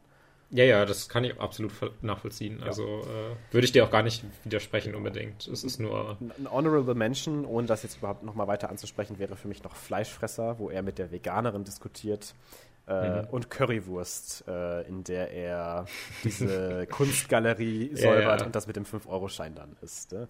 Ist auch äh, sehr, sehr schön. Äh, ja. ja, wie er sich dann darüber aufregt. Ja, ist doch gut, dass sie sich darüber aufregen. Das ist doch der Sinn. Äh, ja. Es gibt nur, es gibt meiner Meinung nach auch nur zwei schlechte Tatortreiniger-Folgen. Alle anderen sind mindestens okay, wenn nicht sogar super. Äh, und zwar ist es einmal dieser Auftrag aus dem Jenseits, wo er da in so einem Waldding ist und dann auf so einen Typen trifft, der ja, ja. so ein bisschen crazy und esoterisch ist. Die fand ich nicht so gut. Und Rebellen, wo er wieder einmal mit seinen Freunden dann irgendwie was macht und die dann da in diesem Haus sind und über Filzstopper diskutieren. Und ich bin halt nicht so ein Fan von seinen Freunden als Figuren. Und, äh, ja, ich auch nicht, aber ich fand die Filzgleiter-Diskussion trotzdem fantastisch. Die Diskussion an sich war auch fantastisch, aber die Folge an sich war mir dann noch ein bisschen langweilig gegen Ende. Aber gut, ja, das ja. soll es auch eigentlich gewesen sein zu Tatortreiniger, weil wir da jetzt auch schon natürlich wieder viel zu reden.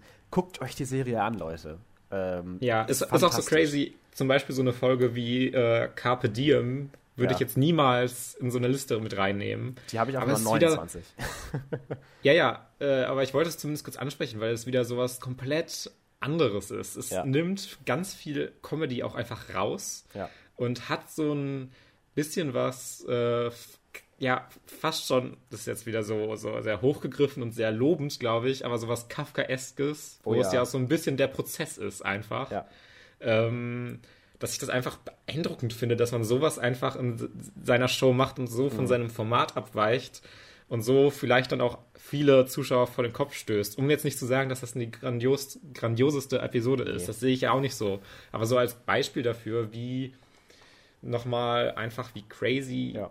gegensätzlich diese Episodenkonzepte sein können. Oder diese Folge, die für mich noch mit die crazyste ist, ist auch der Kopf wo er dann im Kopf eines Koma-Patienten auf einmal landet und das auch Ganze auch so auf so eine theaterhafte Art und Weise irgendwie inszeniert wird. Äh, auch super. Wie gesagt, ja, Leute, Tatortreiniger ist nicht so, wie man sich das vorstellt, wenn man hört, oh, das ist eine deutsche Comedy-Serie. Nein, nein, das ist schon nee. einiges mehr. Und äh, schaut euch das an, gebt wenigstens so den ersten, der ersten Staffel zumindest, die ersten ein, zwei Staffeln eine Chance. Ähm, ja. Ihr müsst das ja auch nicht nach der Reihenfolge schauen. Schaut euch doch, wenn ihr skeptisch seid, direkt mal direkt Episoden die 31 an. an. Nee, das ist nicht, aber direkt mal so Episoden an, die, die empfohlen sind von uns. Unsere Top 3, außerhalb der 31 natürlich. Ähm, wieso nicht? Wieso nicht? Ähm, schaut euch die Serie an. Ja. Nur ja. Gutes dabei. Okay, Fabian, wir äh, sollten weitermachen und in unsere Open Round gehen. Wir haben eine gute Länge, glaube ich. Wir sitzen ganz gut in der Zeit haben wir jetzt noch ein bisschen Zeit, über ein, zwei Sachen zu reden, glaube ich. Mhm. Ja, dann, äh, wenn du schon so eine theatralische Pause machst, äh, würde ich einfach mal anfangen. Und zwar mal mit einem Videospiel. Oh, okay. Damn, damn, damn, damn, damn, damn. Aber es ist, finde ich, gar nicht so weit weg von unserem äh, Thema als Filmpodcast. Denn es geht um Tell Me Why, das neue Spiel von Don't Not, den Life is Strange-Machern. Und äh, Tell Me Why geht auch in so eine sehr ähnliche Richtung mit Fokus auf die Geschichte und den Charakteren allen voran. Und ähm, ja, ist halt nicht so Gameplay fokussiert, dass man jetzt viele Spielmechaniken hat, die man nutzen mhm. muss oder sowas, sondern ist vor allem so ein bisschen Entscheidungen treffen, auch durchaus in der Narrative und dann äh, ja, diese, diese, dieses, ähm, diese Geschichte erleben. Mhm. Und es geht so im ganz groben darum, um ein äh, Zwillingspaar, zwei Zwillinge, zwei Geschwister, äh, die zu ihrem alten Wohnort zurückkommen, zu ihrem alten, zu ihrer alten Hütte, mhm. wo sie früher gewohnt haben. Oder so ein kleines Haus ist das durchaus auch. Ähm, und äh, ja, ist, also um es vielleicht nochmal, äh, vielleicht auch vorher schon zu sagen, das kontextualisiert das vielleicht auch nochmal besser. Ähm, eines der zentralen Themen ist auch tatsächlich durchaus, dass einer der Hauptcharaktere ein Transmann ist. Ah, und okay. äh, tatsächlich auch schon äh, mit Hormonen und sowas relativ weit transitioned ist. Also von Frau zu Mann, um das vielleicht für den allgemeinen Sprachgebrauch nochmal äh, zu erklären, für Leute vielleicht, die sich da auch nicht so mit auskennen. Und aus meiner Perspektive thematisiert das das an Stellen durchaus sehr gut, auch wenn es in diesem Narrativ sehr viel auch darum geht, dass er trans ist. Und äh, es geht nämlich so ein bisschen darum, dass sie äh, so ein kleines Trauma in diesem Haus erlebt haben. Und zwar, dass mhm. ihre Mutter ähm, oder beziehungsweise das, äh, Gott, ich bin schon wieder so am äh, daher schwafeln und komme nicht ganz zu dem richtigen Punkt, zu dem, was ich sagen will. Egal, äh, dass die, der, der, der, der Junge oder damals halt noch das Mädchen im Grunde sich die Haare geschnitten hat und äh, dann die Mutter den, äh, das ihr Kind im Grunde bedroht hat und in Eifer des Gefechts hat dann äh, ja, die Mutter eine Schere oder sowas in, ins Bein, ins Fuß bekommen und ist gestorben tatsächlich. Wow. Ähm, weil sie dann noch so äh, auf so einem, ja, auf so einem Steg stand und dann ins Wasser gefallen und dann ist sie tatsächlich gestorben. Und ja, es geht dann langsam darum, ein bisschen aufzudecken, was jetzt wirklich in dieser Vergangenheit passiert ist was jetzt wirklich die Umstände ihres Todes, ihres Todes waren. Mhm. Und das ist jetzt schon ein ganz, ganz kleiner Spoiler für Episode 1, aber jetzt auch nicht so wirklich. Es ist schon im Grundsetup mit drin, denn sie entdecken relativ früh, sie haben ja immer gedacht, dass dieses äh, Trans-Ding, dass das sie so über die Kante ge, ge, gepusht hat und dass sie deswegen äh, ihr Kind bedroht hat. Aber es wird jetzt relativ früh dann klar, dass sie das vorher eigentlich schon wusste, dass ihr Kind trans ist. Mhm. Und dass da vielleicht noch ein bisschen mehr hintersteckt. Und es beginnt dann, finde ich, in der ersten Episode relativ langsam damit Charaktere zu etablieren, ein bisschen in Stellung zu bringen und nimmt dann in der zweiten und der dritten Episode durchaus nochmal richtig Fahrt auf. Und ich fand dieses gesamte Mysterium auch sehr interessant und bin ihm gerne gefolgt. Gerade auch, weil es nie so groß und so ähm, wichtig, in Anführungszeichen, wird, wie jetzt Life is Strange zum Ende. Also Life is Strange, ich mag das tatsächlich auch ganz gerne. Es hat auf jeden Fall seine eigene Atmosphäre und seine eigenen Pluspunkte. Aber wenn es dann so bei Life is Strange zu Episode 4 oder 5 geht, so mit dem Ende und da gibt es dann ja auch so einen Twist und sowas, da war ich einfach so raus. Das hat mir halt einfach nicht mehr gefallen. Okay. Das macht Tell Me Why, finde ich, wesentlich, wesentlich, wesentlich besser. Ähm, zumindest in den Punkten. Also, ob es mir generell gefällt es mir, glaube ich, jetzt nicht besser als Life is Strange unbedingt. Mhm.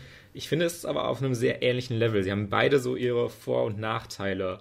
Ähm, wir haben die Charaktere generell, äh, man verbringt sehr, sehr viel mit diesen beiden Geschwistern irgendwann auch richtig, richtig gut gefallen. Äh, die sind mir sehr ans Herz gewachsen und dieses gesamte Story äh, gefällt mir dann sehr gut. Und äh, es ist auch so, dass jetzt vielleicht die Auflösung letztendlich, das, was in der dritten Episode passiert, mhm. ist meiner Meinung nach jetzt nicht so unglaublich gut auf so einer Plot-Ebene, dass äh, das jetzt so aufgelöst wird und man sich denkt, boah, diese Auflösung ist jetzt unglaublich, dieses Mysteriums. Äh, ich hätte das gar nicht erwartet und äh, es ist gab so viele Hinweise und das und das mhm. und das und die ganzen Aspekte. Das ist für mich eher weniger. Aber für mich funktioniert das Ende und die Auflösung auch so gut einfach für die Charaktere selbst. Und das war mir eigentlich am wichtigsten, dass diese Auflösung für die Charaktere und für deren Arc Sinn mhm. ergibt.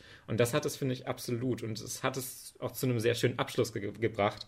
Ich rede gerade sehr bewusst einfach so ein bisschen grob übers Ende, weil da manchmal so Don't Not-Spiele, finde ich, immer so ein bisschen strugglen, äh, da den guten Endpunkt zu finden.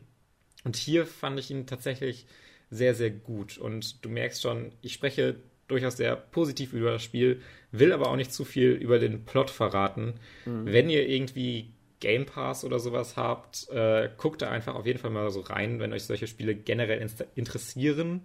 Ähm, da wir ein Film-Podcast sind, gehe ich vielleicht mal davon aus, dass den jetzt auch nicht jeder hat, aber ähm, ich, ich weiß nicht. Also ich glaube, das könnte vielen Leuten auch sehr gut gefallen. Ähm, ich muss auch unbedingt nochmal nachlesen, wie wirklich Trans-Menschen die Darstellung. Habe ich gerade nachgelesen, während du geredet hast. Ach so. ähm, ich hatte jetzt hier gerade das auch aufgerufen, weil ich mich ein bisschen informieren wollte. Und es gab tatsächlich auf dem eigenen Forum des Spiels, also es gibt ja extra so eine Internetseite. Und da äh, gibt es häufig gestellte Fragen als Segment und dann haben auch Leute gefragt, inwiefern haben denn tatsächliche Trans-Personen und, und, Members of the Community äh, daran mitgewirkt? Und die haben halt auch gesagt, dass äh, zwei Leute, äh, also Head of äh, Representation, glaube ich, und dann irgendwie noch Consulting irgendwas, äh, maßgeblich daran mit beteiligt waren und generell auch außerhalb äh, von dem eigentlichen Team immer Tipps geholt wurden und dass auch der Voice Actor ähm, von äh, Tyler, ähm, ja. August Aiden Black, auch ein Transmann ist. Ähm, und äh, dass durchaus darauf geachtet wurde, dass man hier sehr nuanciert mit der Sache umgeht und dass auch August Black ähm, also der Voice Actor, äh, durchaus mit am Skript mitwirken durfte. Das heißt, wenn er dann gesehen hat, okay, das würde man so in der Situation aber nicht sagen oder das würde der Charakter nicht sagen oder weil ich das nicht sagen würde, so äh, und das dann auch tatsächlich geändert wurde deswegen. Ja, also äh, das, äh, ja, nochmal so extern würde ich einfach auch gerne nochmal was lesen. Mhm. Äh, darüber, wie die Darstellung so ist, ähm, weil ja. ich das dann immer aus so einer Rolle eines Nicht-Betroffenen äh, ja, einfach schwierig nachvollziehen kann. Für mich kam mhm. es sehr überzeugend durchaus rüber.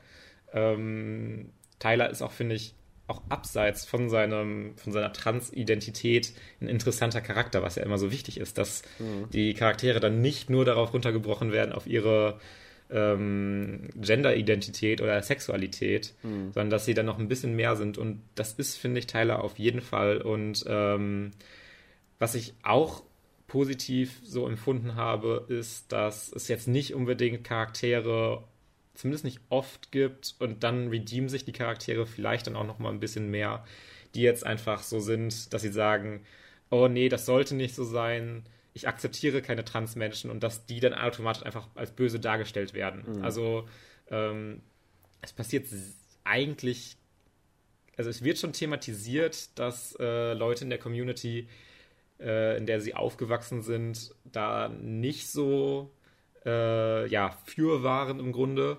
Aber es wird niemand einfach nur antagonisiert, weil er das ablehnt oder sowas. Oder mhm. es gibt auch nicht generell so eine Diskussion, wo dann gesagt wird, oh, du bist trans, also können wir uns jetzt, kann ich dich nicht ernst nehmen, du bist für mich mhm. nicht äh, irgendwie, ja, ein volles Mitglied dieser Diskussion oder sowas. Sowas gibt es halt nicht. Es wird immer, finde ich, schön diskutiert und dargestellt mhm. und äh, es ist ein bisschen schwierig für mich immer zu beschreiben, aber äh, ja. ich hatte ein sehr positives Gefühl bei dieser Trans-Darstellung und äh, mhm. die, diese Geschichte funktioniert für mich auch auf sehr vielen Leveln, auch äh, weil es zwischendurch dann auch mal sehr davon weggeht, dass äh, ja. Er trans ist und es dann mal eine andere, einen anderen Fokus bekommt, was finde ich auch wichtig ist. Genau. Ähm, nicht das gesamte Leben von Transmenschen äh, dreht sich nur darum, trans zu sein. Das ist, finde ich, auch immer Fall. so ein Punkt. Also ich ähm, meine, äh, ich habe selber auch ein paar Transbekannte und, und Freunde und äh, ich finde das dann auch immer wichtig, auch wenn ich selber nicht in Anführungszeichen betroffen bin, for the lack of a better word, ähm, dass man halt eben diese Nuance durchaus hinkriegt und, und, und hin, hin, hinbekommt. Und wenn du jetzt sagst, dass das gut gemacht wurde, zumindest als Außenstehender, dann äh, wird das ja auch vielleicht in die Richtung ganz gut gehen. Es wäre natürlich interessant zu wissen, wie tatsächliche Leute aus der Community das Spiel auffassen und äh, damit ja, ja. umgehen. Ich finde es halt auch immer so ein bisschen schwierig zu sagen, äh, also jetzt wirklich, man, man sieht, dass es auf jeden Fall ein guter, eine gute Intention ist. Mhm. Und dass sie sich Gedanken darüber machen, dass sie das nuanciert mhm. und gut machen. Ja. Und ich glaube, es ist eigentlich auch dann in Teilen vielleicht ein bisschen schädlich, da dann zu sagen, uns reicht diese Art der Repräsentation nicht. Das ist jetzt vielleicht ein bisschen missverständlich formuliert. Also natürlich kann man äh, auch wenn die Repräsentation gut gemeint ist, daran Kritik äußern. Mhm. Und man kann bestimmt bei Tell Me Why auch Kritik an gewissen Aspekten dann mhm. über diese Repräsentation äußern. Mhm. Aber ich finde es immer besser, sie geben sich sehr viel Mühe, das irgendwie zu machen, als dass sie sich nicht mehr trauen, ein, ein äh, Trans-Thema aufzugreifen, ja. weil sie Angst davor haben, dann Backlash von der Community zu bekommen, weil mhm. ihnen die Darstellung nicht gut genug ist. Das ist ich sage das nicht so gerne, weil es vielleicht ein bisschen missverständlich aufgenommen werden kann, aber ich hoffe, ihr hm. versteht, was ich meine. Also ich verstehe auf jeden Fall, was du meinst und äh, finde das auch auf eine generelle Art und Weise wichtig, dass man das Thema Transgender häufiger auch einfach mal so ein bisschen repräsentiert, weil es gibt immer mehr LGBT-centric äh, Movies, die dann aber über äh, die Sexualität an sich gehen, über Homosexualität, über Bisexualität und die Transgender-Community wird weniger aufgegriffen. Vielleicht auch aus, aus, aus in Anführungszeichen Respekt davor, wie du es ja auch gerade schon gesagt hast, dass man sich mhm. halt äh, nicht, nicht traut, in Anführungszeichen, ohne dass sich das jetzt auch wieder blöd anhören soll. Ich hoffe, auch da weiß jeder, was ich meine. Und dass ich das halt wichtig finde, dass es auch einfach häufiger passiert, weil ich glaube, jeder ja sich gerne repräsentiert sehen möchte und gerne äh, Unterstützung auch auf diese Art und Weise, um sich in solchen medialen äh, Entries eben wiederfinden zu können, äh, ja, da, da, darin aufgehen kann und sich das als, als Hilfe vielleicht auch, auch nimmt. Ähm, und ja, deswegen hoffe ich, dass es davon in Zukunft definitiv mehr gibt. Ja, und äh, ich habe es ja schon gesagt, dass mir das gesamte Spiel auch einfach sehr gut gefallen hat. Die Geschichte, mhm. die er erzählt wird, wird nicht jedem total gut gefallen. Äh, sie beginnt auch etwas langsam, aber äh, ich finde die sehr, sehr schön. Die Charaktere sind toll. Ich war sehr, sehr dabei. Ich äh, bin sehr überzeugt von dem Spiel und äh, ja, das zeigt nochmal so ein bisschen mir, dass Don't Not auch nochmal writing-technisch richtig was können. Ähm, also das war ja auch schon bei Life is Strange so in Auszügen, finde ich schon so aber hier sind für mich dann nochmal ein bisschen Dialoge und Thematiken dabei, weil es dann tatsächlich auch so ein bisschen um Trauma und äh, Depression auch durchaus geht, mhm. ähm, wo es dann nochmal für mich eine höhere Wertigkeit an Writing erreicht. Ja. ja. Gut, äh, dann haben wir schon doch länger darüber gesprochen, als ich jetzt eigentlich dachte. Ich dachte, ich sage eigentlich die Nummer gut oder schlecht oder sonst was. Dann haben wir ja nochmal ein bisschen so über äh, Trans-Representation geredet, äh, ja. was ja auch durchaus ein wichtiges Thema ist, was ich auch gut finde, dass wir das auch nochmal ansprechen. Äh, Gerade in Zeiten zu J.K. Rowling, äh, von J.K. Rowling. Ähm, gut, äh, lass uns aber einen, trotzdem einen Themenübergang hinkriegen. Ja. Hast du noch irgendein Thema, Felix? Äh, ja, und zwar habe ich The Devil All the Time geschaut. Äh, den Film, der jetzt auf Netflix groß äh, rauskam, groß vermarktet wurde, als der Tom Holland, äh, ja, weiß ich nicht, Murder-Movie. Ähm, und äh, der auf jeden Fall auch unter anderem von mir mit einer gewissen Erwartungshaltung auch äh, angekommen ist, weil ich mir auch dachte, okay, der Cast ist schon fantastisch und äh, da sind auch viele Leute drin, die ich persönlich sehr, sehr gerne habe. Sagen wir einfach Tom Holland, Robert Pattinson, Mia Majikowska, äh, Majikowska, I'm sorry, äh, die auch meiner Meinung nach sehr underrated ist. Äh, und in dem Film, ach genau, und Bill Skarsgård, das wollte ich auch noch sagen, den darf ich auch nicht hm. vergessen. Ähm, ja. Und das ist so traurig, dass der Film halt so gar nichts damit machen kann, gar nichts macht. und ähm, ich werde jetzt ein bisschen in Spoiler-Territory gehen, Leute. Aber seid nicht besorgt. Ihr werdet es mir hinterher danken, weil so wirklich viel passieren tut nicht im Film. Ähm, und äh, der Film dauert zweieinhalb Stunden. Und um damit direkt mal anzufangen, es dauert fast eine Stunde, ich sage jetzt mal so grob gesagt so 40, 50 Minuten ungefähr, bis wir Tom Holland überhaupt sehen. Es dauert nochmal eine, eine Viertelstunde länger, bis wir dann überhaupt Robert Pattinson sehen, der dann aber auch 20 Minuten vor Schluss schon wieder weg ist. Und es dauert gar nicht mal so lange, bis Mia Wasikowska tot ist. und nur, nur, ein kleines bisschen länger, bis dann auch Bill, Bill Skarsgård tot ist. Ähm, und alle anderen sind eher so Gastrollen, so wie Sebastian Stan, Jason Clark.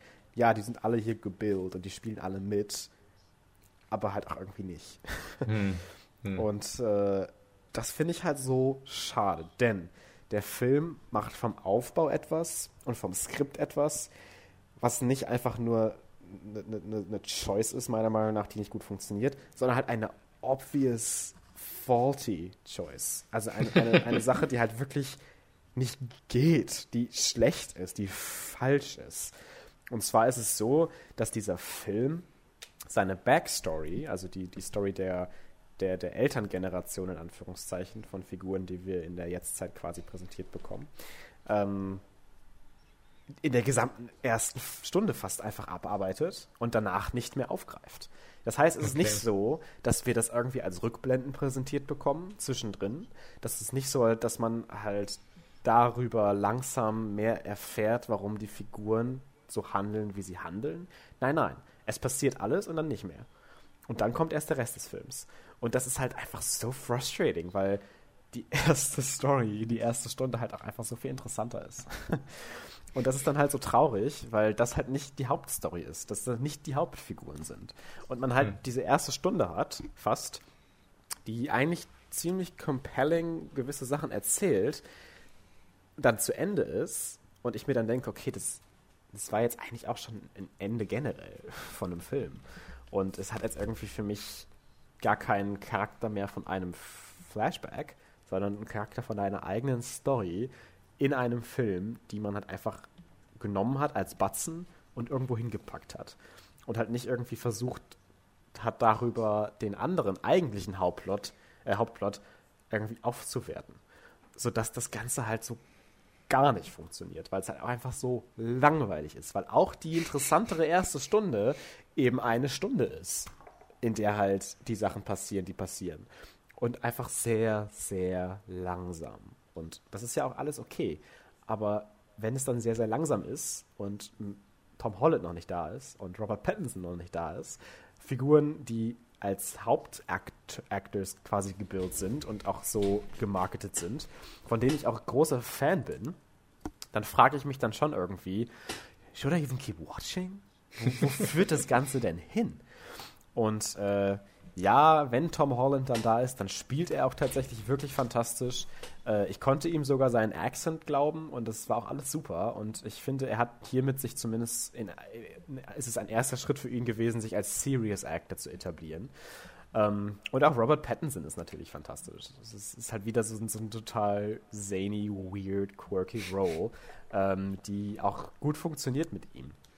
Aber das sind dann halt alles so Einzelszenen, die gut funktionieren äh, und, und einzelne Images, die schön sind und die gut sind und einzelne Dialoge, die gut sind, aber alles zusammengepackt ergibt halt so gar keinen Sinn und ist halt so super inkohärent und so super langweilig und äh, funktioniert halt für mich kaum.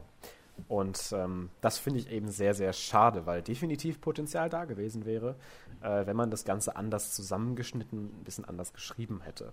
Ähm, und es gibt halt auch so viele Nebenstories, die eigentlich schon fast einen Film für sich alleine warranten, aber dann halt nur so als 10 Minuten Screentime One-Hit-Wonder dann irgendwie mal zwischendrin eingesprinkelt werden. Und das für mich auch so gar nicht funktioniert. Und das ist halt so frustrierend, dass man halt dann Szenen hat, die einem gefallen, und dann aber merkt, ja, aber, aber, mehr davon kommt jetzt nicht oder was? Oder wieso, wieso macht ihr denn jetzt plötzlich das hier? Was ist denn das hier für eine Scheiße? Und das hat mich richtig aufgeregt. Und ich war halt auch wirklich kurz davor, den Film abzubrechen.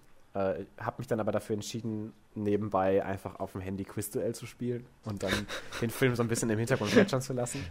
Und äh, der Film wie gesagt, macht einige Sachen ganz gut, ist aber im Endeffekt nichts, was einem im Gedächtnis bleibt oder auch bleiben will. Und die einzelnen Rollen der Characters und vor allem der Female Characters, das will ich jetzt an dieser Stelle auch nochmal gesagt haben, sind auch so underdeveloped und so underused. Wie gesagt, Mia hm. Wasikowska hat, glaube ich, fünf Minuten Screentime. Und äh, Riley Q, die andere weibliche Hauptfigur, hat auch vielleicht 10, 15 Minuten Screentime und das war's. Und hm. das ist halt einfach super frustrierend, weil du halt diese weiblichen Figuren vor allem hast, die halt so zu nichts da sind, außer entweder eine Love Interest zu sein oder dazu da zu sein, zu sterben und irgendeinen Charakter weiterzubringen. Und das halt irgendwie ein bisschen altbackend wirkt. Und das größte Problem des Films, okay, nicht das größte Problem, aber ein, ein weiteres großes Problem des Films ist dieses scheiß Voice-Over. Denn der Film wird tatsächlich narrated wie ein Buch. Und zwar auch vom Autor selber, was ja eigentlich an sich ganz interessant ist, dass der Autor, der das Buch, auf dem dieser Film basiert, geschrieben hat, die Story quasi als äh, Omniscient Narrator erzählt, als Allwissender. Aber das nimmt dem Ganzen so viel der Energie, die in manchen Szenen steckt dass dann halt irgendwie total der emotionale Moment war und total die Explosion von irgendeinem Charakter irgendwas Emotionales oder irgendwer ermordet wird oder irgendwie was passiert, wo man sich als Zuschauer denkt, okay, wo, wohin geht das jetzt? Wenn zum Beispiel ein Charakter mit so einem ganz bedeutungsschwangeren Blick in ein Auto steigt und wegfährt, dann muss ich nicht hören, wie mir der Erzähler sagt, yeah, she never came back again. Und dann denke ich mir so, I can kind of figure that out by the end of the movie when she does not return. und äh, das Ganze halt auch in so total komischen Dimensionen, dass der bestimmt mit am meisten Dialog hatte, beziehungsweise Monolog hatte, dieser Narrator. Und das noch weniger für mich das Ganze irgendwie funktionieren hat lassen. Und auch diese Gewalt, die dann gezeigt wird, jetzt nicht explizit schrecklich und schlimm ist, aber halt dem Plot nicht so wirklich served, weil der Film an sich, The Devil All the Time, der Titel bezieht sich ja auch so ein bisschen auf diesen Kampf mit dem Devil, beziehungsweise auch mit dem Devil an sich, wie er in fast jedem dieser Figuren drinsteckt und jeder irgendwie eine dunkle Seite hat. Aber das Ganze dann halt in Verbindung mit der Gewalt so losgelöst wirkt, seltsamerweise. Und die Gewalt so fast schon effekthascherisch eher eingestreut wird als charakterlich und als, als Plot-Device. Und das fand ich halt irgendwie auch nochmal erschreckend. Alles in allem, um da jetzt weiter rüber zu reden, war The Devil All the Time, auch wenn er gut gefilmt, gut geschauspielert und einige tolle Szenen hatte, echt eine große Enttäuschung. Okay. Ja, äh, ich hatte eh nicht, eigentlich so, mein Interesse für diesen Film lag eh schon bei, jetzt vielleicht nicht null, aber jetzt auch nicht zehn. Vielleicht so eine, auf einer Skala von 1 bis 10 vielleicht so eine 2. Wow. und äh, als dann so ein bisschen auch die Kritiken und sowas eingetrudelt sind, dachte ich mir auch schon so, mh, hm, ja, den brauchst du wahrscheinlich jetzt nicht angucken. Und äh, genau das, was du sagst, hört sich auch so ein bisschen danach an, als ob das jetzt keine Pflicht-Watch ist. Nope. nope, nope, nope. Auf keinen Fall. Äh, ich meine, man, man kann sich ja nicht immer so persönlich irgendwie bei Kritiken oder sowas drauf verlassen, dass man einem das dann auch äh, nicht so gut gefällt, ja. aber von dem, was so angesprochen wird von dir und auch äh, so im generellen, in der generellen Diskussion, habe ich schon nicht so viel Lust auf den Film. und ich hatte vorher, wie gesagt, auch schon so wenig Lust auf den Film, also why even bother? ja, kann ich durchaus nachvollziehen. Don't even attempt it. Ähm, ja. ja. Hast, hast du noch was in einer offenen Runde jetzt hier beizutragen? Nee, ich finde, wir haben eine ganz gute Zeit. Finde ich äh, auch. Ich vielleicht schiebe ich noch was auf nächste Woche, vielleicht erwähne ich es gar nicht mehr. Ja. das muss ich mal schauen. Ähm, ich habe ich hab, ich hab das Social Dilemma geschaut und es war interessant, aber ziemlich hoch dramatisiert. Mehr kann ich da auch gar nicht zu sagen. Es war halt so wirklich so, we are all going to die because of social media. Und äh, oh nein. Auch, auch wenn sehr, sehr interessante Themen behandelt wurden und das total faszinierend war in manchen Szenen oder manchen Sequenzen, dachte ich mir am Ende des Films auch so, ja, I guess I'm gonna look at Instagram now. Das war auch so witzig. Das will ich noch sagen, dann können wir gerne zur Hausaufgabe kommen.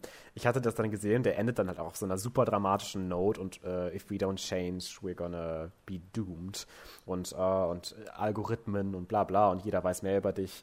Und dann hm. endet dieser Film und dann kommt so äh, von Netflix dieser Vorschlag direkt vom Algorithmus, welche drei Filme du als nächstes basierend auf deinen Interessen gucken kannst. Ja, du hast zehn Sekunden Zeit, dich irgendwie zu entscheiden. das, das war ganz witzig. Und das ist ja. irgendwie nochmal zu erwähnen. Aber das war es dann auch schon. Das hört sich auch wieder nach sowas an, wo ich vielleicht einfach meine Augen auch sehr viel bei rollen würde. Wahrscheinlich. Weil wahrscheinlich. So, Technology is bad. Ja, ist also, immer so ein bisschen. Ist, wie gesagt, es ist durchaus faszinierend, aber yeah, I'm not gonna cry about it. Ja, naja, okay, dann lass uns einfach zu unseren Hausaufgaben übergehen, Felix. Sehr, sehr gerne. Was, was willst du mir denn diese Woche aufertragen? Aufertragen. ich gebe dir diese Woche einen Film, über den ich schon mal im Podcast gesprochen habe, auch, ähm, der auch erst tatsächlich am Sonntag auf Netflix erscheint. Oh, okay. Und zwar You Were Never Really Here. Ja, A Beautiful Day zu Deutsch. ja, habe ich schon gedacht really there, oder? Kann auch there sein. Ja, ich, ich hatte mir den schon auf die Liste gepackt. Tatsächlich. Äh, Netflix, weil ich das auch schon gesehen nee, hatte, dass here. der rauskommt. Hier, echt? Oh lol, ja. okay. Sorry, sorry, sorry. ähm, ja, äh, hatte ich mir wie gesagt schon auf die Liste gepackt, weil ich mir dachte, ja, den schaue ich mir vielleicht auch mal an. Ja, ähm, also ich bin mir auch, ich bin jetzt auch nicht so mega, äh, ja, sehr, sehr, sehr confident. Ich wollte gerade ein deutsches Wort suchen, aber äh, ist dann doch nicht so schnell geklappt. Ähm, ich bin jetzt nicht so mega überzeugt davon, dass du den super gut findest. Okay. Sagen wir es mal so. Aber ich fände es zumindest interessant, deine Meinung dazu zu hören. Okay, dann äh, werden wir das nächste Woche auf jeden Fall hören. Ähm, ich gebe dir einen Film, über den ich auch schon mal, glaube ich, in einer Liste geredet hatte. Und ich meine mich zu erinnern, dass du den nicht geschaut hattest. Ich hoffe es zumindest. Ich kann es mir auch nicht ganz vorstellen, dass du den schon gesehen hast. ähm, ist aber auf jeden Fall mal etwas anderes als zum Beispiel Feuchtgebiete oder A Cure for Wellness letzte Woche. Ich gebe dir mal wieder einen tollen Familien-Kinderfilm, der aber meiner Meinung nach noch sehr, sehr viel mehr zu bieten hat als das. Und zwar Zoomania. Ach so, ja. Äh, ich glaube, ich, ich, ich kann mir vorstellen, dass du wenn du dich darauf einlässt, dass es halt ein, ein Film ist, der für Kinder und Familien ist, definitiv deinen Spaß damit haben kannst. Und ich als 18-Jähriger äh, diesen Film auch immer noch ziemlich geil finde und spannend finde, richtig. Du als 18-Jähriger, du bist ja schon so erwachsen. So einen Kinderscheiß guckst du ja normalerweise gar nicht mehr an. Alright, let's end this podcast right now. Das hat sich gerade so angehört. ich als 18-Jähriger habe sogar Spaß mit diesem Film. Also. das ist doch immer ein Indikator dafür, dass Kinderfilme gut sind und funktionieren, wenn man die auch als Nicht-Kind gut findet. Ja, das stimmt. Also unter anderem. Ich, ich, ich mag es nicht so gerne, solche Filme als Kinderfilme zu bezeichnen, aber that's maybe another discussion. Ähm, We can have Familien, Familienfilme week. ist ein besserer Begriff, ja.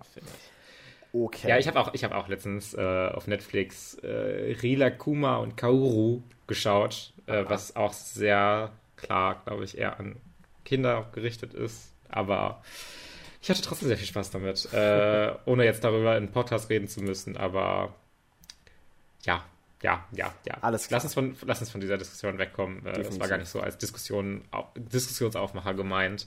Lass uns einfach diese Folge beenden und äh, einfach nur sagen, bis zur nächsten Woche. Genau. Wir freuen uns auf euch. Bis dahin. Ciao, ciao. Tschüss.